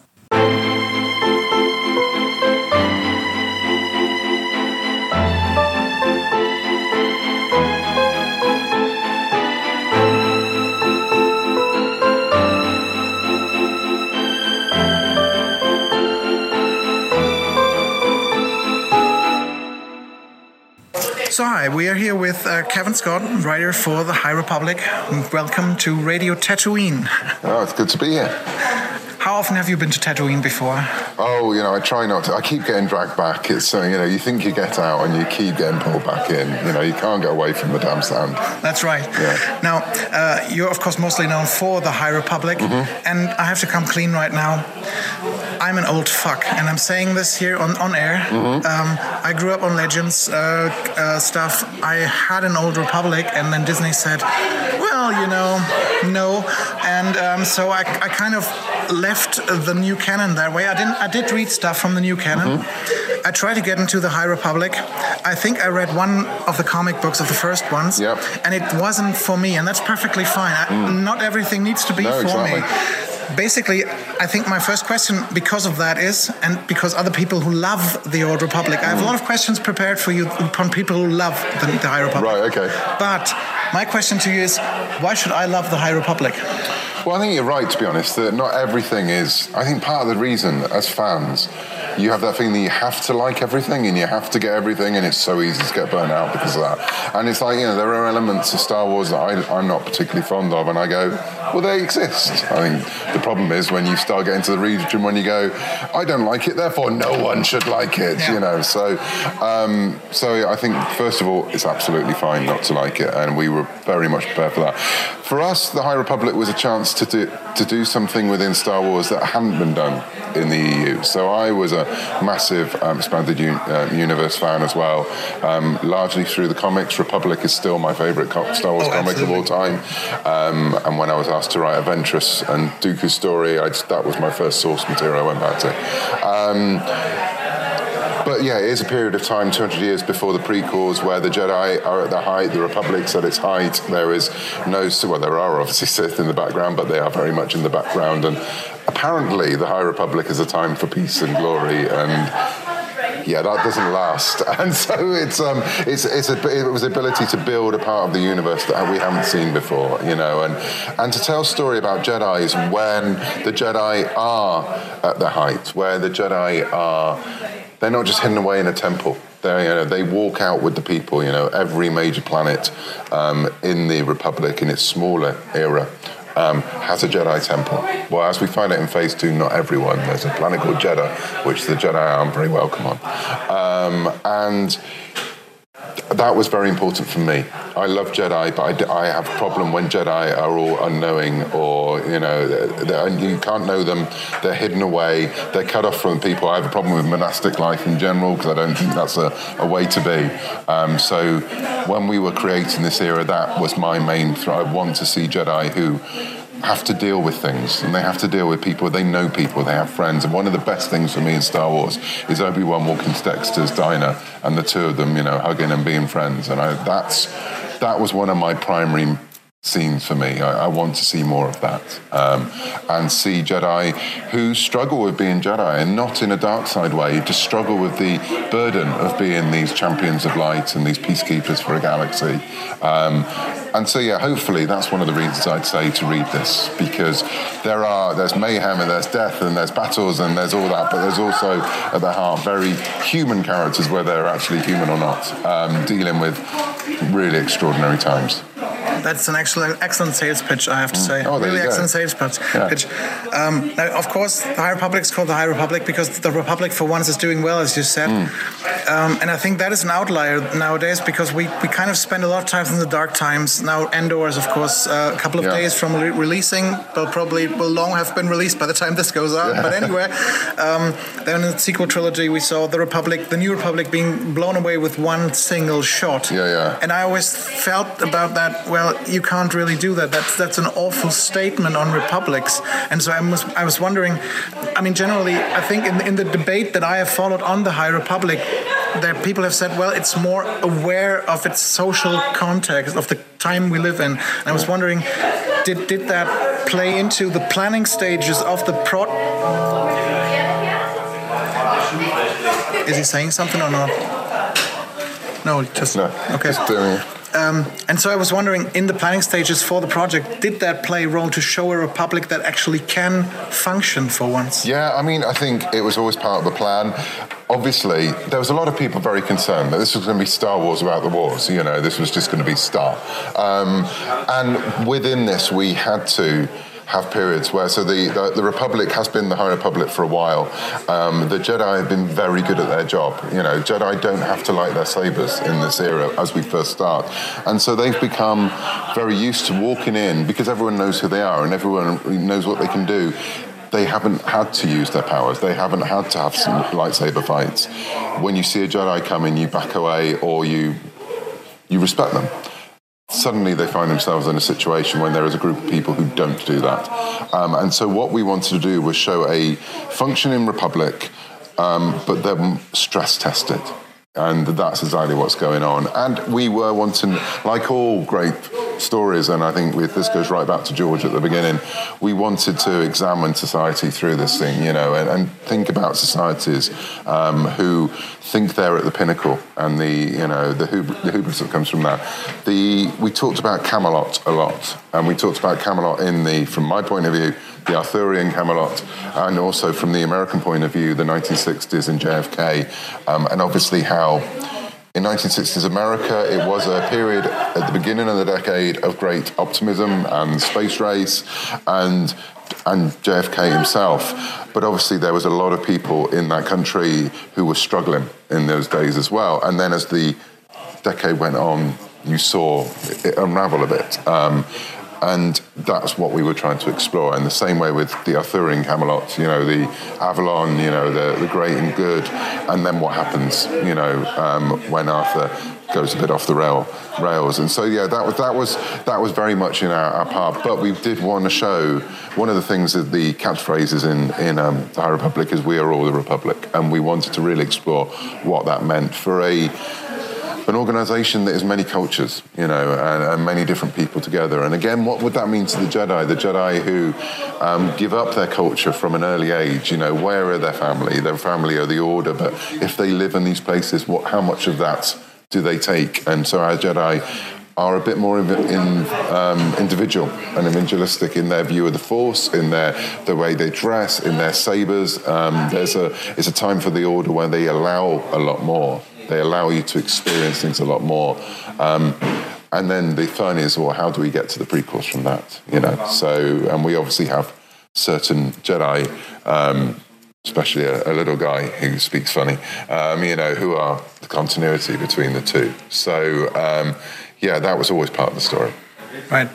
Now, basically, what we're saying is it's it's about a community, and I feel that looking from the outside in as not being part of that particular part of the fandom, mm. it's a very wholesome fandom. It's a very positive fandom. Mm. How do you do you experience this and, and dealing with the fans of the High Republic? It's been great. So we obviously launched this in pandemic, and it, the, that was never the idea.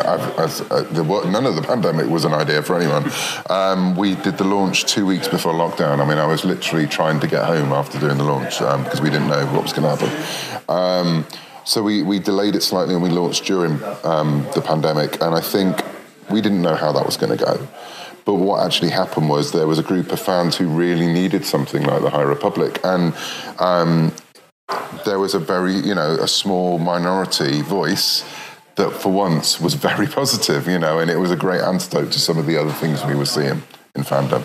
Um, and it's remained, you know, it's remained pure throughout that as well, you know. And it's a community that tells us when they don't like things, but in a positive way, you know, in a loving way. And that's what all, all of us want. You know, it's not that we don't want criticism, you know, we're writers. We can take criticism because most of the criticism's in our own heads anyway. Um, and the joy of it has been now coming back to conventions and going to celebration this, this last year in Anaheim was an experience because we had no idea really what response we were going to get. And we had a big panel and they took us into a room and we were like, you've taken us into the wrong room because it was huge and it's not what we're used to, a celebration. We were brought on with all the lights on. We had no idea how many people in the room. Did the panel, live streamed around the world, which in itself was crazy, but you deal with it. The lights went back up and we realized that room was packed to capacity, and there were people standing around the back. And we asked how many how many people does this room sit, and they went four thousand, and it was like. What? They do realise this is for books and comics, don't they? Um, and that response carried out throughout. You know, we, we did a cosplay competition and we, we, we actually said to each other, no one's going to turn up, you know. And there were just people. Skier, who's one of my characters, a big Trandoshan Jedi. Someone had created an entire latex head to toe Trandoshan. It was incredible. It was, it was, it was, and we all got quite emotional for it. Um, and then actually the pressure went on because we realised that actually this has worked. This has been, you know, there are a group of fans who have really taken this to heart, and we'd heard loads of stories about people coming together and like families reading them together in lockdown, and a couple who are now getting, you know, they're now a couple because they met online through the High Republic. We've told them we want to come to the wedding, um, and so yes, and now the pressure is to keep that going. Um, but yeah, it's. As I say, I'm a fan. Uh, I know what it is like to be a fan. I know what it's like to be in a community, um, and I'm just very pleased that the High Republic has spawned this kind of group. That's lovely. Um, now, you mentioned indeed you do comic books, you do novels, you do various types of mm. literature. Um, there was a podcast at Radio Tatooine where we talked about the High Republic when I think it was announced or shortly thereafter, and there was a big debate on is this the right way to launch this without a multimedia element like Shadows of the Empire? I, am not sure how much aware you are. Oh, I'm what, so aware what, of Shadows of the Empire. yeah, and it played a huge role at this yeah. convention here, and yeah. it's it's much beloved still. Mm. And there was this fantastic soundtrack for it. Now mm. Ben, of course, did write music yeah. for the High Republic because he loved it so much. Um, but we were wondering. Uh, was there ever a discussion on adding a multimedia element at the start somehow? Oh, I've been I've been campaigning for a soundtrack from the very beginning um, because Shadows was massive for me in the '90s when the game came out and and the soundtrack. I still play the soundtrack loads, you know, as much as I play any Star Wars. I play so many bits of Star Wars music. Um, but, you know, and, and when I first got my record player back, I went back and the, one of the first vinyls I bought was the, the Shadow soundtrack after having it on CD for years. Um, yeah, I mean, I, you know, I, I have been pushing all the way through, and again, the pandemic had its benefits and its, you know, and its problems. And one of the benefits is that it gave us a, a pause um, everything was written, and so it wasn't the case of like rewriting those, but it gave us a chance to do more. So at that point, various other parts of Disney came in and said, "Oh, we would like to do the, um, the, the we've got a graphic novel here with um, the te- Monster Temple um, Peak." That was uh, something that happened during the pandemic when Disney Milan said it would be great to have a graphic novel. So we, you know, we expanded it. Um, the flip side is that some of the plans we had for other things couldn't happen because lots of things were scaled back. So um, there isn't an official soundtrack. We have unofficial soundtracks, which we've all taken to our hearts. And so, in my mind, that's the soundtrack now. Um, it's yeah, I mean, it's I still it's still growing, and it's it's now. I mean, and now we have Young Jedi Adventures has just been announced, you know, which which has completely completely come out of the High Republic, and that for me is amazing that we've got something now that's sort of spanning some of the stuff we do in the High Republic is very much aimed at adults, and now we've got something that probably the most the, the most um, targeted at very young fans. And I'm so proud that it's the High Republic because, again, it's hopefully going to get another generation of kids and excited about Jedi and, and who perhaps aren't even old enough to watch the films yet. And then if they then come through the High Republic and we've got levels of books that they can then go and read, you know, the kids' comics and read the kids' books, and then when they get a bit older, read the YA novels. That was always part of the plan, and now that it's spanning into things like that, and then you've got the other scale, you've got the acolyte, and it's it's amazing to see that all spawn from what we were doing. Um, and as for soundtracks, I'm still I'm still banging that drum repeatedly. I'm, I'm hoping for it. I absolutely love the Shadows of the Empire soundtrack as well. Yeah. Um, so uh, one thing I noticed, well, you mentioned kids right now. Um, we have a booth here. We have these bookmarks for the High Republic mm. made up, and I know you signed quite a few of them yeah, yeah. the past couple of days. And we noticed at our booth that kids very much respond to that. Mm. And I think you really you are you are building a new generation of fans right there, and that must must be incredibly fulfilling from your point of view because you're basically shaping the new generation of fans. I mean, it's it's it's that thing when when people say they're humbled, I actually try. You know, it's it it's not just being humble; it is an honour. You know, and it, there's no point being having false modesty about it. It's an absolute honour and daunting in its own, own sense. So it's that thing, like I was saying about celebration. You're pushing yourself now, and yeah, seeing kids picking up like Justina's first book that she did. Um, I mean, Justina knows how to write for children. She's been doing it a long time, and so we knew that that part was in safe hands, you know, going into it, and see people respond, and then on the, the following books as well. It's been great. I mean, I I had two daughters, a 16 year old and a 14 year old, who at the time of Rebels were just the right age. They discovered Rebels without me pushing it on them. Um, by themselves. And then the time The Force Awakens came out, oh my God, they, were they ready for Rey? And it's still my now 16 year old who has her room is she's the most she's at drama school now. She's got a room, a very emo room with lots of like black and, and stars and things. She still has her Rey poster over her bed. And when I talked about redecorating her room the other day, she was like, ray's going back up." And so it's seeing it through their eyes, you know. So my two daughters, Ray will always be our hero, um, and I think you know she they look at Ray as I look at Han and Luke, you know, and and another generation look at Obi Wan and, and and Anakin, and so yeah, there is a there's a it's a wonderful feeling to know there will be people who their first experience really will be you know, our characters, you know, be these young Jedi who are struggling and doing, you know, living like kids, just as the young Jedi Academy books, you know, back in the day were as well. Um, and hopefully they'll grow up with us. Those characters are going to move up, and that's part of the plan. Is that characters we introduce as Padawan, we're going to see as Jedi, so they will be able to grow with these characters. Um, and so yeah, it's wonderful. I love it. I love it. Now, um, I know we're, we're running short on time, and I need uh-huh. to get to some of the questions that were prepared for me by our Philip, who absolutely loves the High Republic. Yeah, yeah. So I'm, I'm trying to get this right. I'm going through some of those at least. Um, he mentioned that uh, obviously Star Wars stories oftentimes end on a hopeful note. Yes. And um, you didn't with the Rising Storm, where you ended with the face collapsed in on itself, the entire husk crumbling to dust before his eyes, and for the first time since he was a child, Stellan Gaios was afraid. Yes. That is a pretty sorrowful note. Personally, it reminds me a little of the Revenge of the Sith novelization, which we have to name drop in every of our book club um, because podcasts. it's it's the greatest of all time and the darkest, generous, and yeah, yeah. and it always wins. Yeah. Um, so I was wondering, yeah, why end on such a sorrowful note here? With because that was that was the job of that story, you know. So it's we've planned, you know, we've got a five-year plan for this story, and um, very definite points along the way that we have to hit. And when I went into writing The Rising Storm, one of the points I had to hit was Loden's body being spoilers, being being discovered, um, and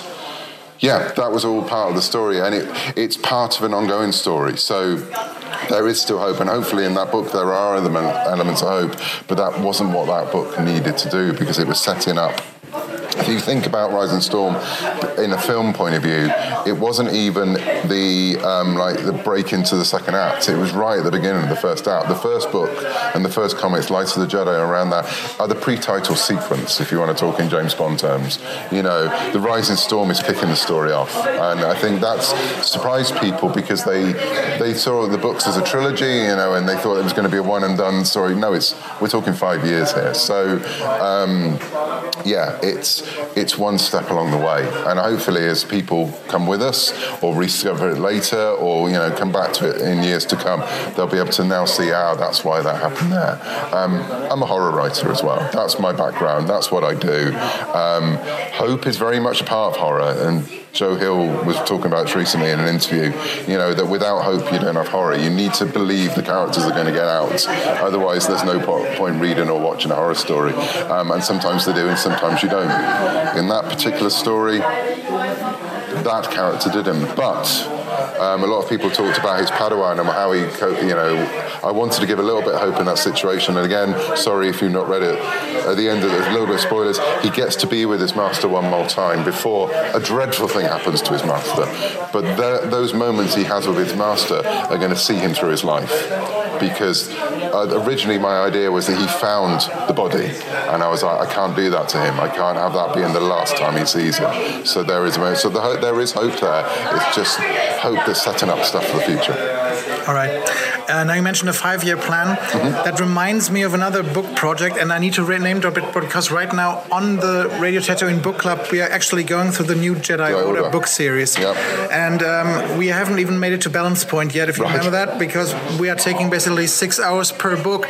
It's wow. been a great. It's been a great ride so far, and yeah, yeah. actually uh, rooting for someone to do the that with the High Republic. I think that would be awesome as well. Mm. Um, I was wondering, it, was any of that an influence, or, or are there still people people around who made the experience of making these multi-year books back in the day for Star Wars? And uh, is their experience coming down to you I guys? Mean, yeah, I mean, absolutely. I mean, we've got people like Pablo and you know who work on Story Group who are so many people don't understand what Pablo does, you know, and, and, and what his role is and, and what his love of Star Wars is. I mean, the man is a, an encyclopedia. He literally wrote the book on the expanded universe, you know, novel writing.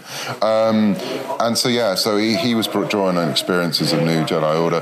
And from the flip side, um, people like me and Claudia were the experience of reading the New Jedi, Order, you know. So it was, um, yeah, we, we've had two sides, you know, people who worked on it um, and people who enjoyed it. Um, and then people who have come to it fresh, but actually know through other publishing strategies or other publishing um, initiatives uh, how these kind of things work. So it's been a real melting pot of different ideas that have led to it. But one of the things we wanted to say was, you know, there will always be, there is the infamous whiteboard, which I spend far too much of my time talking about, seeing that because of the dinosaurs. Because the dinosaurs, you know, seeing it was actually we spend more time on it now than we did at the moment we were writing it. Um, but one of the things that is on there that we underlined on there um, is one of the things we said, whatever the story is, we want to know what the ending is, you know. Um, so everything has been planned with the ending in mind, and so to try and make, you know, try and land that ending. Um, and so yeah, it's there is very a very very definite plan for this entire storytelling, um, and we're very happy that it looks like, obviously, because of the way it's been taken on, that we're going to be able to see it through to the end. Now we're running very short on time, yes. so I'll end with a final question. Next year, um, a YA novel of yours will be released yes. within the High Republic. Um, if I understand Philip's question right, that is a pretty new thing for you within the High Republic, at least, right? Yeah, I've not Writing... written a YA novel um, right. from the High Republic. So, uh, is, is there a special challenge to that, and what can readers expect from that that YA novel? Well, I can't talk too much about the book. I'm of course. going through the edits when I get back to the UK um, after this convention. Um, it's the challenge. I write stories from. I've written stories for preschool. I've written stories for adults, and you treat story in the same way. It's the lens of how you see the story and, and you present the story. So. Um, I think people, if you don't read YA, have a very skewed idea of what YA is. And, you know, I mean, YA, it's young adults. The adult is right there in the title. And again, with all these things, you just take responsibility how you put the story across. Um, but YA novels do give you a chance to tackle more, you know, difficult themes than, say, a, a middle age, a middle age, a middle grade novel would say. Um, so, yeah, I mean, it, it's there's always a challenge. And I, I like the challenge of, of, going from age group to age group because um, it does just stretch you. Um, what you can expect, so I can't say much of it, but if you've read some of my other in my other um, entries into the High Republic, you know, I'm not I'm not veering too far off that path. Um, you know, it's uh, it's very much in keeping with the stuff I've been doing, but there is hope. I promise you. That's wonderful. Now, are there a couple of final things you want to tell people who love the High Republic, who may not yet love the High Republic? I think we need to wrap it up on that. So, do you have anything to pitch, or do you have anything to to give out or to, to say? Well, there are loads of jumping on points. If you want a good jumping on point and you like comics, I'm a comics guy. I've been writing the Marvel comic. It's a comic about a young um, Jedi who is very overwhelmed of being a Jedi and her experience with her master, and trying to tell a story about a master and, a, and an apprentice after she gets made a Jedi and how that would go.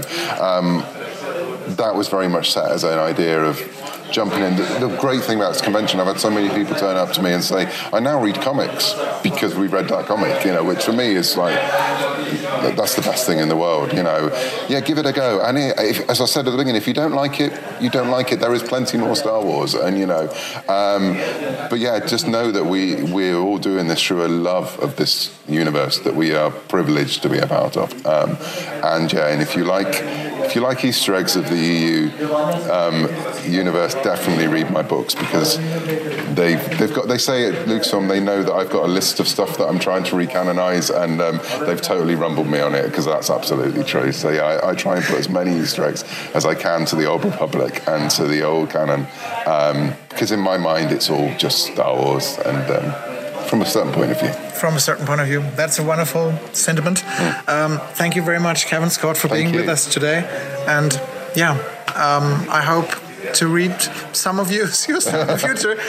well, thank you very much. Thank you. And uh, I hope this wasn't too painful for it's you. It's fine. It was lovely.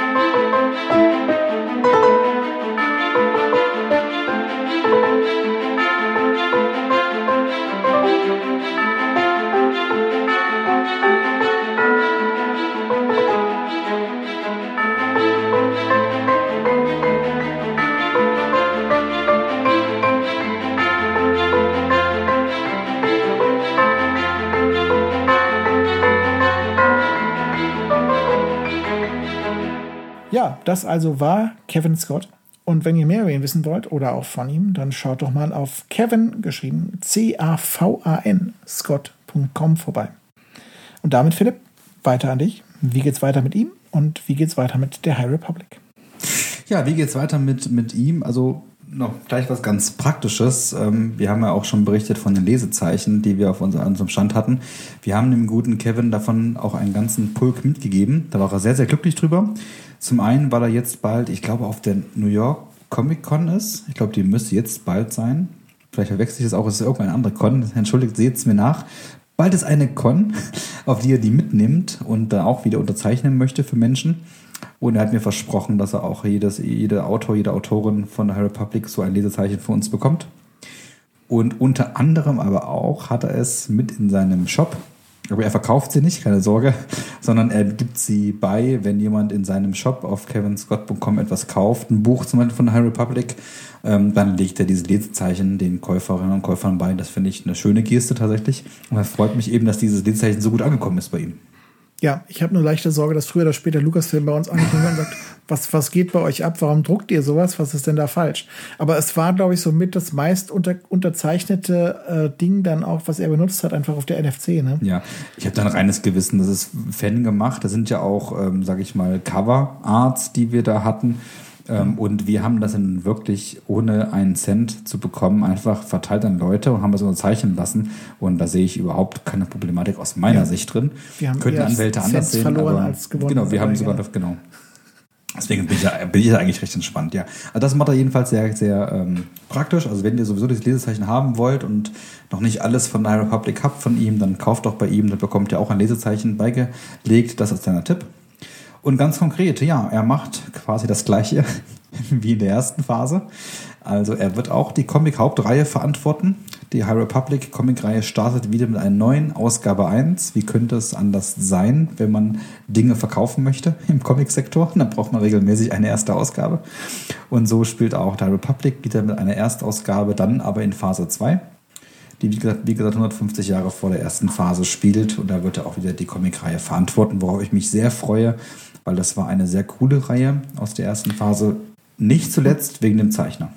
Ja, okay. Als Dodi nachgefragt, wenn ich jetzt, sagen wir mal, in zwei Jahren dann anfange, mir diese Comics nach, nachträglich zu besorgen, kapiere ich dann noch, in welcher Reihenfolge was passiert ist? Ja, also steht da quasi wirklich drauf, das ist jetzt Phase 1, das ist jetzt Phase 2 oder? Ich glaube, das wird man optisch erkennen. Also die Phase 1 war jetzt sehr golden gehalten, also alles okay. ziemlich in Goldtönen. Und die zweite Phase ist jetzt sehr in Blau gehalten. Und das Logo der High Republic ist jetzt ein blaues Logo okay. und nicht mehr ein goldenes Logo, weil wir das farblich unterscheiden können voneinander. Ähm, von der Bezeichnung glaube ich fast nicht. Man muss sich da glaube ich schon an die Optik halten. Und ich glaube, durch den Klappentext wahrscheinlich dann schon. Ne? Also durch den Opening Scroll wird man das rauslesen können. Ich glaube, als Dulli im Laden wird man da Schwierigkeiten haben, das zu unterscheiden. Aber ich glaube, der sich grundsätzlich mit dem Thema Star Wars und Comic-Logik auskennt, ich glaube schon, dass man sich da recht schnell zurechtfinden kann. Das ist so eine Sache. Ich meine, ich war ja lange Jahre Legends-Leser und begeisterter Dark Horse-Fan und so weiter und so fort.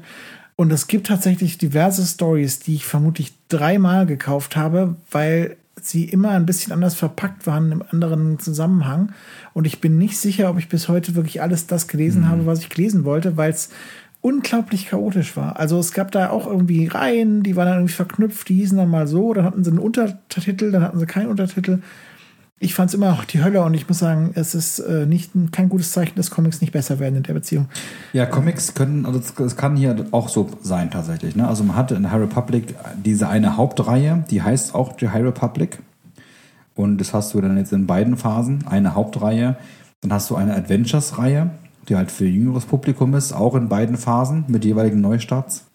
Und du hast darüber hinaus auch in beiden Phasen One-Shots, Kurzgeschichten, kurze Comicbände.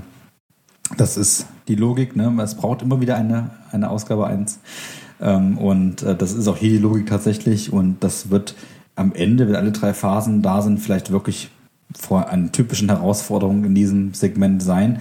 Aber ich glaube, erstmal mit der Hauptcomic-Reihe wird man da weniger Probleme haben, und dann, wenn sich es verzweigt. Ne? Wenn man noch zu. Und es ist jetzt auch in Phase 2 so, dass dann wirklich nochmal mehr rauskommt. Das sind jetzt da schon angekündigt, die Hauptreihe im Comic-Bereich, dann die Adventures-Reihe, dann jetzt über Dark Horse und nicht mehr über IDW. Ähm, und dazu kommt noch ähm, ne, ein One-Shot von ähm, Claudia Gray, ähm, heißt The Quest, Quest of the Jedi und es kommt noch eine. Hat sie schon mal Comics geschrieben? Ich glaube nicht. Ich bin sehr gespannt. Okay. Ich war auch sehr überrascht, dass, das, dass sie einen Comic schreibt. Ähm, und es kommt noch eine, eine Kurz-, eine, eine Miniserie, was die The Blade heißt. Die kommt dann von Charles Soule. Also auch da wieder mehrere Comics äh, gleichzeitig. Und letztendlich ähm, schreibt ja auch Kevin Scott an der Yoda-Reihe derzeit, an der Comic-Mini-Reihe Yoda. Die wirkt auf mich so ein bisschen im Stil von der Obi-Wan-Reihe, die wir jetzt neulich hatten, mit den fünf mhm. Ausgaben, wo sich Obi-Wan erinnert an irgendwas. Und so klingt für mich die Mini-Reihe Yoda. Die beginnt auch, glaube ich, damit, dass er sich erstmal an was erinnert. Also ich fand das sehr parallel zu Obi-Wan. Ähm, die kam jetzt noch nicht raus, die erste Ausgabe, die kommt erst noch. Und da erinnert sich halt auch Yoda in der ersten Ausgabe an die Hohe Republik. Letztendlich werde ich auch deswegen auch das lesen müssen, weil ich will ja wissen, an was es sich erinnert. Ähm, ich, wie ich zu der Mini-Comic-Reihen stehe, weiß ich noch nicht genau. Obi-Wan habe ich jetzt gelesen, die fünf Ausgaben hatten Höhen und ähm, Tiefen. Hatte ich mir mehr, im, Endeffekt mehr erhofft, wenn ich ganz ehrlich bin. Ich finde ähm, das erstaunlich, dass du dir von Marvel Comics noch groß was erhoffst. Ich finde, die haben. Nee, äh, ich, ich krieg davon ja nur begrenzt was mit. Ich habe diesen Kopfgeldjäger-Krieg versucht zu lesen, also einfach weil ich an Kira interessiert war und wissen wollte, was sie so treibt und so. Und das, das zog sich und zog sich und kam nicht zum Punkt. Und ich fand das wirklich echt furchtbar. Und ich habe mir vorgestellt halt, wie hätte Dark Horse das angegangen? Und dann hätte ich vermutlich wirklich davor gesessen und gesagt, boah, geil. Also ich werde mit den Marvel-Comics einfach nicht warm. Kann ich nachvollziehen. Ich ähm, am Rande oder außer von High Republic ja auch nicht so richtig. Also ich ähm, schätze die Vader-Reihe von äh, Charles Soule. Mhm. Ähm, und dann wird's echt eng. Ich mag Dr. Afra total gerne. Aber alles, was so mit bekannten Charakteren gemacht wird, zieht sich und ist irrelevant. Ich habe das Gefühl, es werden immer irrelevante Geschichten erzählt und sie ziehen sich wie Kaugummi, dafür, dass sie nichts zu erzählen haben. Aber ich habe immer diesen Zwischeneindruck von der Hohen Republik. Und da sage ich, da macht das einen Sinn. Da haben sie einen wunderbaren Comic-Schreiber mit Kevin Scott. Sie haben den besten Comic-Zeichner, den es überhaupt noch auf der Welt gibt, den Ario Anindito. Und das ist einfach eine super Symbiose, die da stattfindet. Und deswegen hat es ja für mich ein sehr hohes Niveau. Und dann, wenn halt eine Obi-Wan-Reihe kommt, sage ich ja. Die übrigens auch in der ersten Erstausgabe von Ario Anindito gezeichnet wurde. Leider nicht von Kevin Scott geschrieben. Aber ähm, die Yoda-Reihe, ich bin gespannt. Also die erste, ich glaube, die ersten, so vielleicht sogar die ersten beiden Ausgaben ähm, beschäftigen sich damit Rückblicken von Yoda in der Hohen Republik. Die werde ich, die werde ich lesen. Ähm, aber ob das dann ganz hohe Literaturkunst ähm, wird, wird sich noch zeigen. Also daran arbeitet er, wie gesagt, auch parallel zur High Republic. Comic oder ganz parallel ist es ja nicht. Ne? Man weiß ja, die, die schreiben Sachen viel früher, als sie veröffentlicht werden. Deswegen hat das alles so sein. Aber wenn wir jetzt über die veröffentlichte Logik sprechen. Und dann macht er in der ersten Phase erstmal nichts mehr, was mindestens angekündigt ist, sondern aber in der, in der zweiten, Entschuldigung, in der ersten Welle. Ich komme auch mal hin durcheinander. Also in der zweiten Phase der ersten Welle, die jetzt bald startet, macht er die Hauptreihe, die Hauptcomic-Reihe. Nee, in der ersten Welle der zweiten Phase. In der ersten Welle, genau, Entschuldigung, in der ersten Welle der zweiten Phase macht er die Hauptcomic-Reihe. Äh, für die ich verstehe so langsam, warum ich bei den Marvel-Filmen auch nicht mehr durchsehe, weil die waren genauso strukturiert. Und äh, dann in der zweiten Welle kommt er zurück und macht dann, auch wie von dir angesprochen im Interview, dann den YA-Roman Path of äh, Vengeance. Und das finde ich auch interessant ähm, zu beobachten jetzt in der Hohen Republik in der ersten Phase waren die Erwachsenenromane die Ankerpunkte, also Light of the mhm. Jedi, Rising Storm äh, und The Fallen Star am Ende. Und jetzt in der zweiten Phase macht man das anders. Da sind die YA-Romane wohl Ankerpunkte. Jetzt kommt zum Beispiel auch die zweite Phase beginnt mit einem YA-Roman. Äh, mit Path of Deceit, Decide von äh, Justina Deceit, ja. Deceit, von Justina Ireland und Tessa Grayton zusammengeschrieben. Und das war ist der aber nicht der, sorry, dass ich dabei war nicht in der ersten Phase schon irgendwie so die Debatte, die, das war jedenfalls die Debatte, die ich mal mitbekommen habe, dass Light of the Jedi als Einstiegsroman so mäßig ist, aber Into the Dark, was ja, glaube ich, auch ein YA-Roman war, oder? Genau, Into the Dark besser. ist ein YA-Roman, nee, besser nicht. Also Light of Jedi ist ein, ein guter Einstieg in das Ganze, aus meiner Sicht heraus. Okay. Und Into the Dark war da eher der als Einzelroman gut ist, aber man sich die Frage stellt, muss das jetzt in der Hohen Republik spielen? Also das war so ein ah, bisschen ähm, von okay. Claudia Gray. Ähm, ich finde, das ist ein gutes Buch, aber ich sag mal, das muss jetzt auch nicht unbedingt da spielen. Es könnte auch mit ein paar okay. Kniffen auch woanders spielen.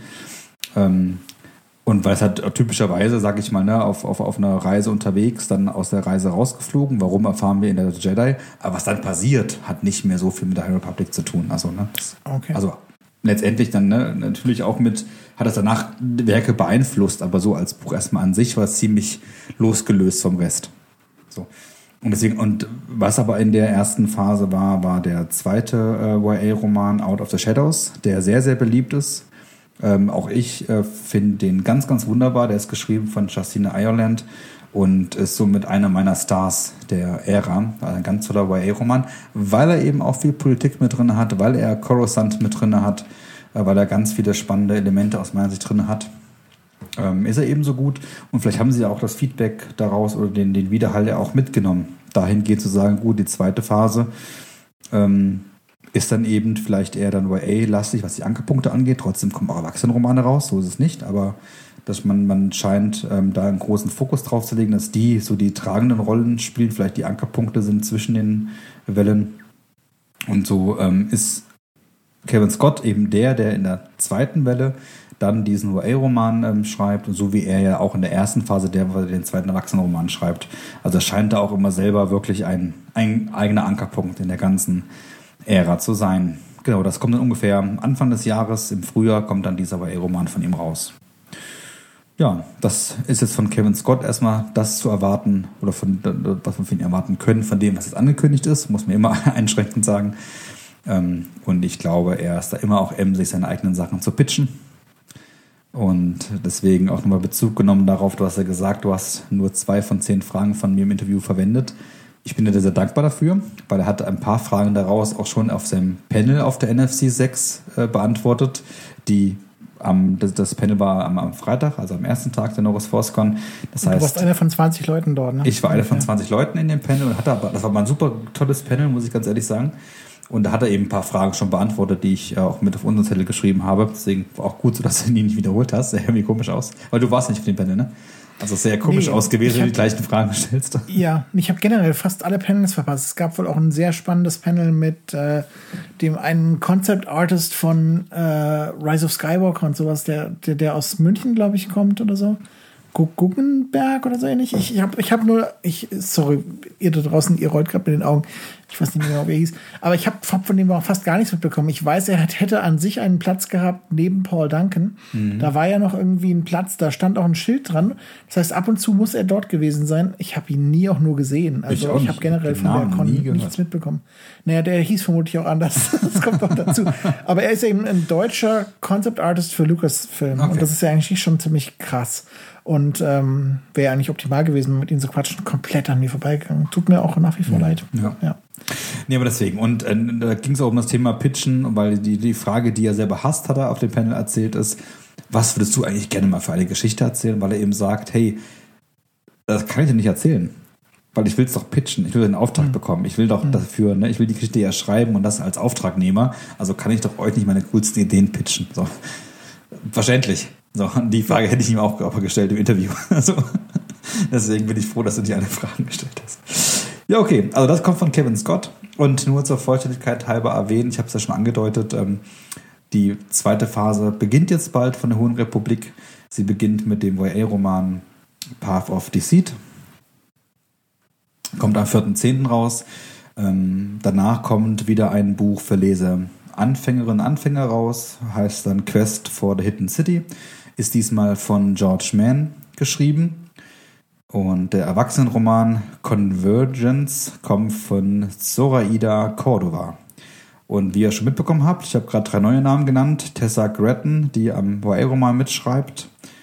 Ähm, George Mann und die Frau Cordova. Das sind drei neue Gesichter im Autorinnen-Team. Also das Autorinnen-Team hat sich erweitert, ist jetzt eben nicht nur aus fünf Köpfen bestehend, sondern jetzt aus acht Köpfen bestehend. Und genau, und die dürfen jetzt auch sich verewigen in dieser Hohen Republik. Und ist abzusehen, ob irgendjemand rausfällt von den Originalautoren oder sind die alle wieder dabei? Okay.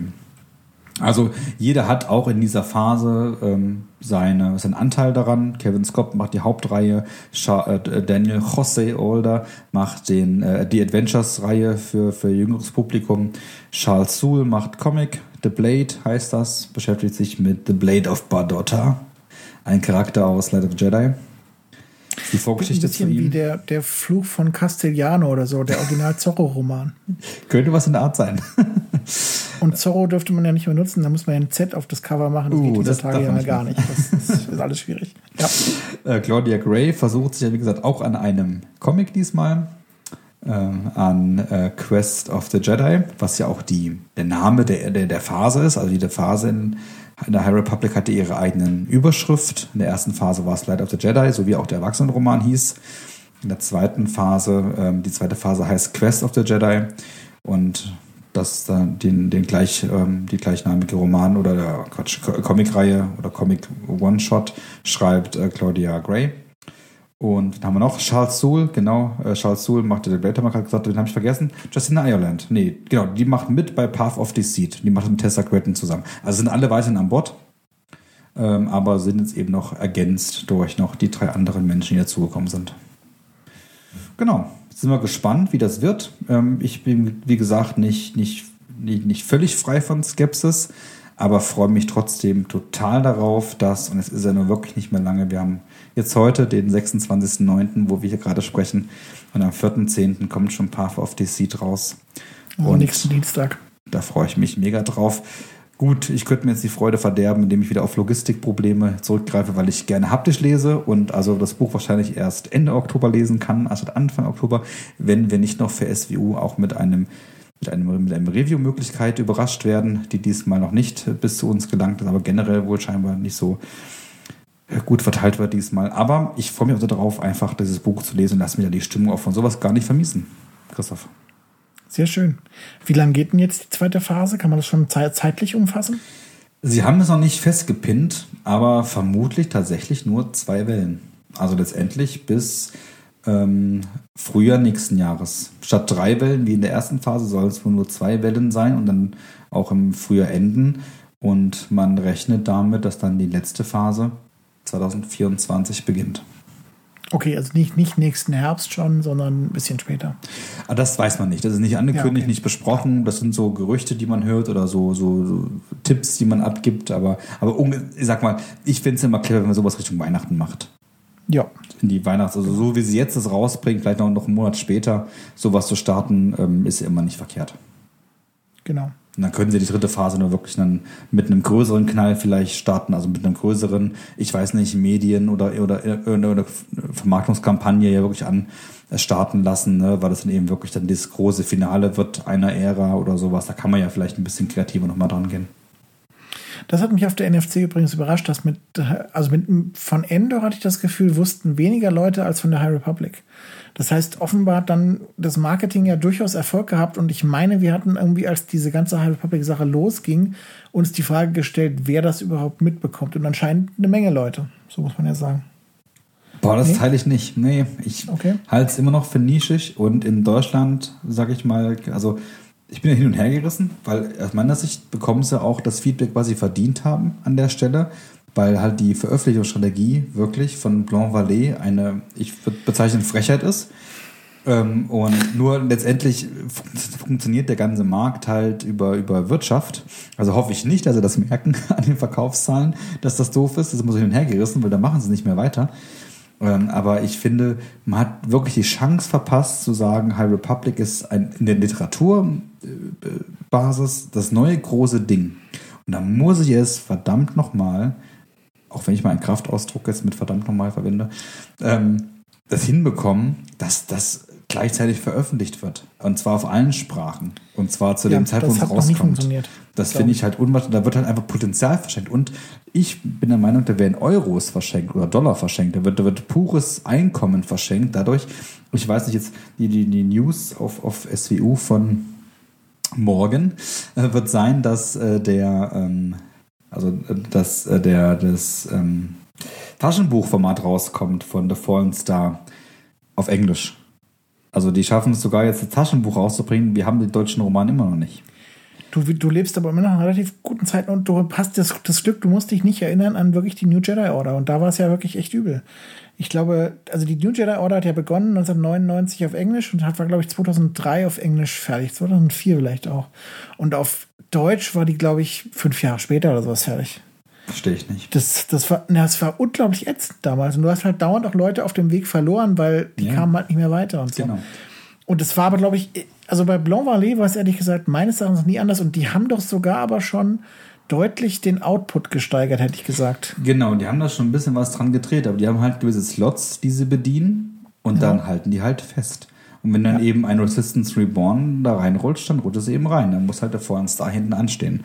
Wird auch vielleicht, ich will jetzt das Buch gar nicht schlecht reden, seine, seine, seine, seine Freunde finden.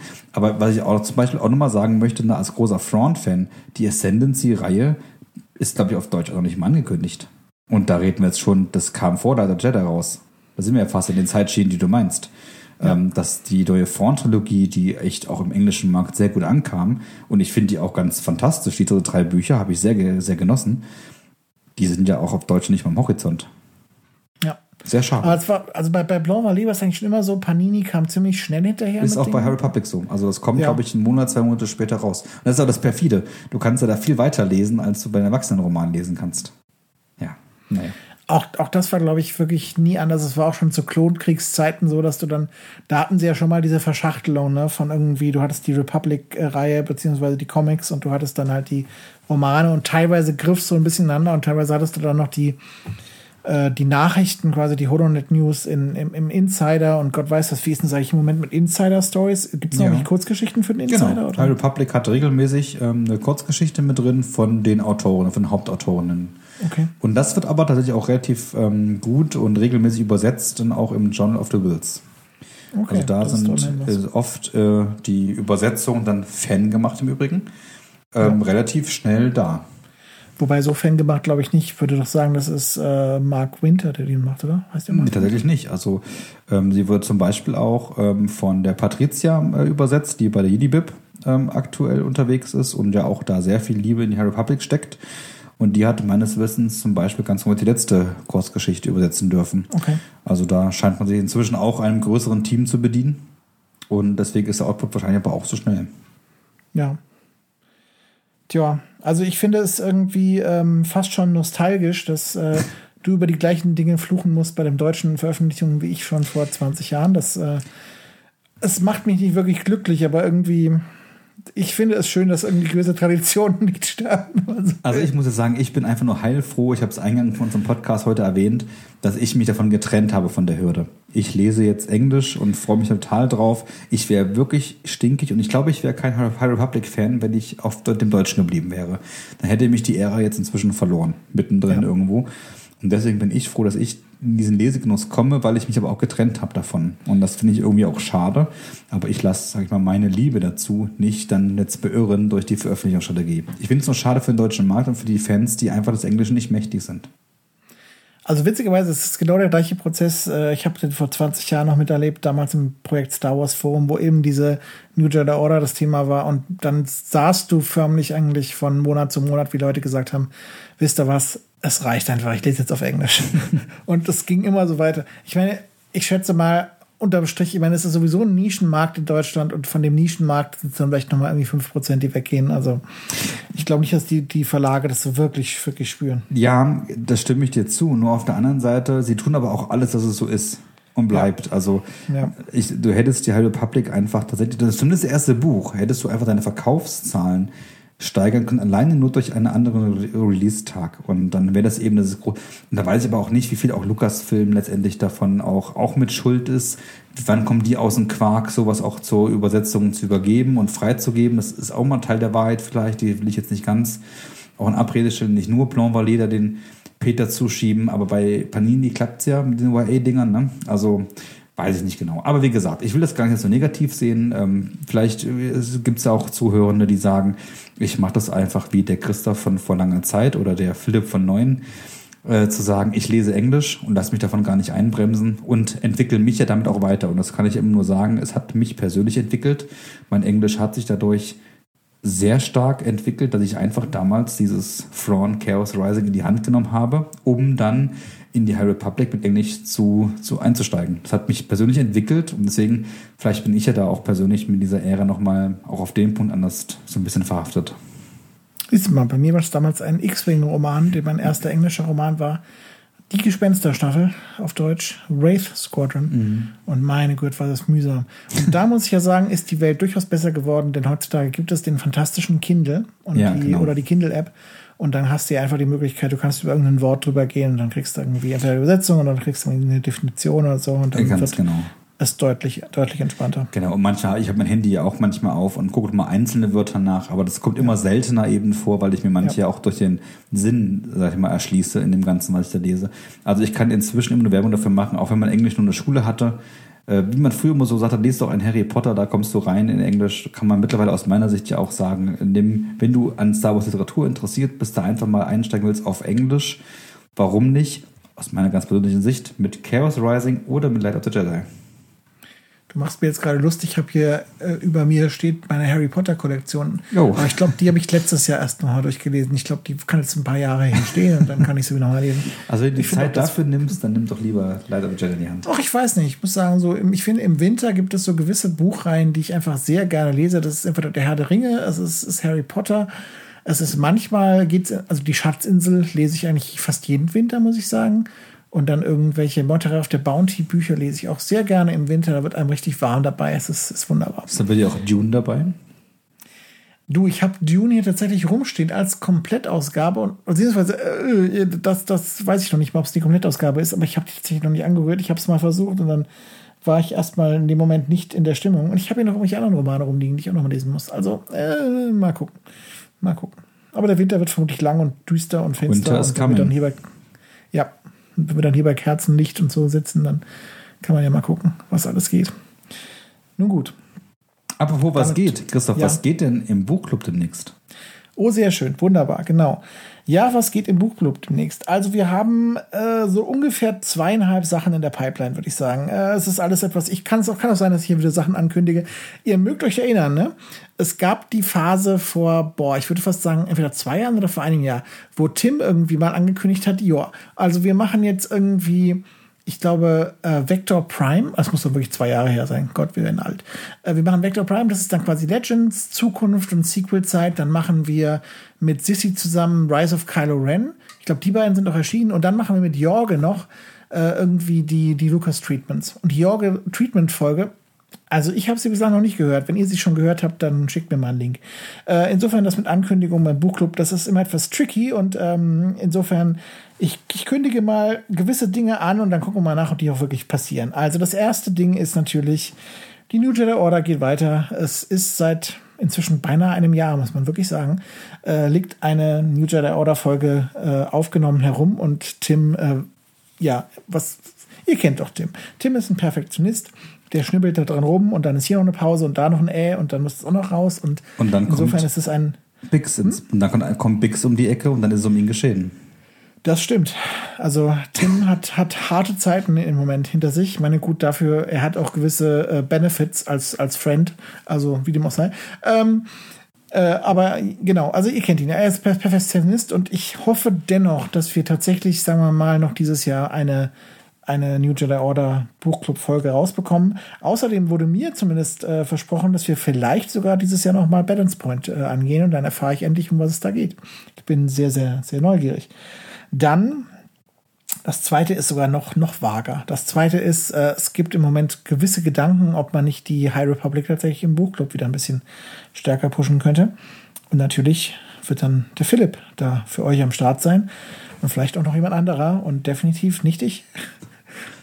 Und ja, Die Gedanken. Wird das passieren? Die, die, das, das wird passieren. Und so wahr ich hier passieren. gerade sitze, das wird geschehen. Weil die Wunderbar. Republic braucht Liebe auch vom Buchclub. So ist das. Da, da stimme ich dir völlig zu. Das muss absolut sein. Genau, das ist also sozusagen das zweite Ding. Das heißt, ähm, ich weiß, einige von euch waren etwas frustriert darüber, dass wir dann irgendwann mal gesagt haben, wir machen jetzt mal 19 Folgen über Legends. Äh, es wird also auch wieder kanonisch. Ja, und das dritte Ding oder das zweieinhalbste Ding ist halt äh, das Jonathan Rizzler Interview, was wir noch rumliegen haben. Äh, wir wollen es tatsächlich aufbereiten. Wir wollen es mal in eine Sonderausgabe des Buchclubs, so ungefähr vielleicht wie heute, äh, gießen. Da könnt ihr ja mal uns schreiben, ob ihr heute Spaß mit uns hattet oder ob ihr meint, dieses Format muss irgendwie noch anders sein. Sagt einfach mal, wie ihr es gerne hättet und dann, dann gucken wir, was wir hinbekommen. Ja, und ähm, damit wären wir tatsächlich am Ende. Ich, äh, ich danke dir, Philipp, dass Sehr du gerne. da warst. Ich hoffe, äh, ihr da draußen hattet etwas Freude mit uns und vor allem natürlich mit Kevin Scott. Ja, und wenn ihr mehr vom Buchclub allgemein und generell hören wollt, dann schreibt es Tim in die Kommentare auf weltenfunk.de oder wo auch immer ihr Podcast hört. Ähm, Podcasts hört, sorry. Die nächste reguläre Podcast-Folge ist mit ziemlicher Sicherheit dann wieder eine Endor-Besprechung. Wenn ihr da noch nicht reingehört habt, dann ähm, solltet ihr das vielleicht auch tun. Wir hatten tiefgründige Gespräche über die Frage von Recht in Unrechtsstaaten und ähnlichem harten Tobak. Aber wir haben ja hier bei Radio Tatooine einen selbst erklärten Bildungsauftrag und wir nehmen ihn auch ernst. Also, vielen Dank fürs Zuhören. Haltet fest an diesem Moment. Die Macht ist stark. Bis bald. For Light and Life.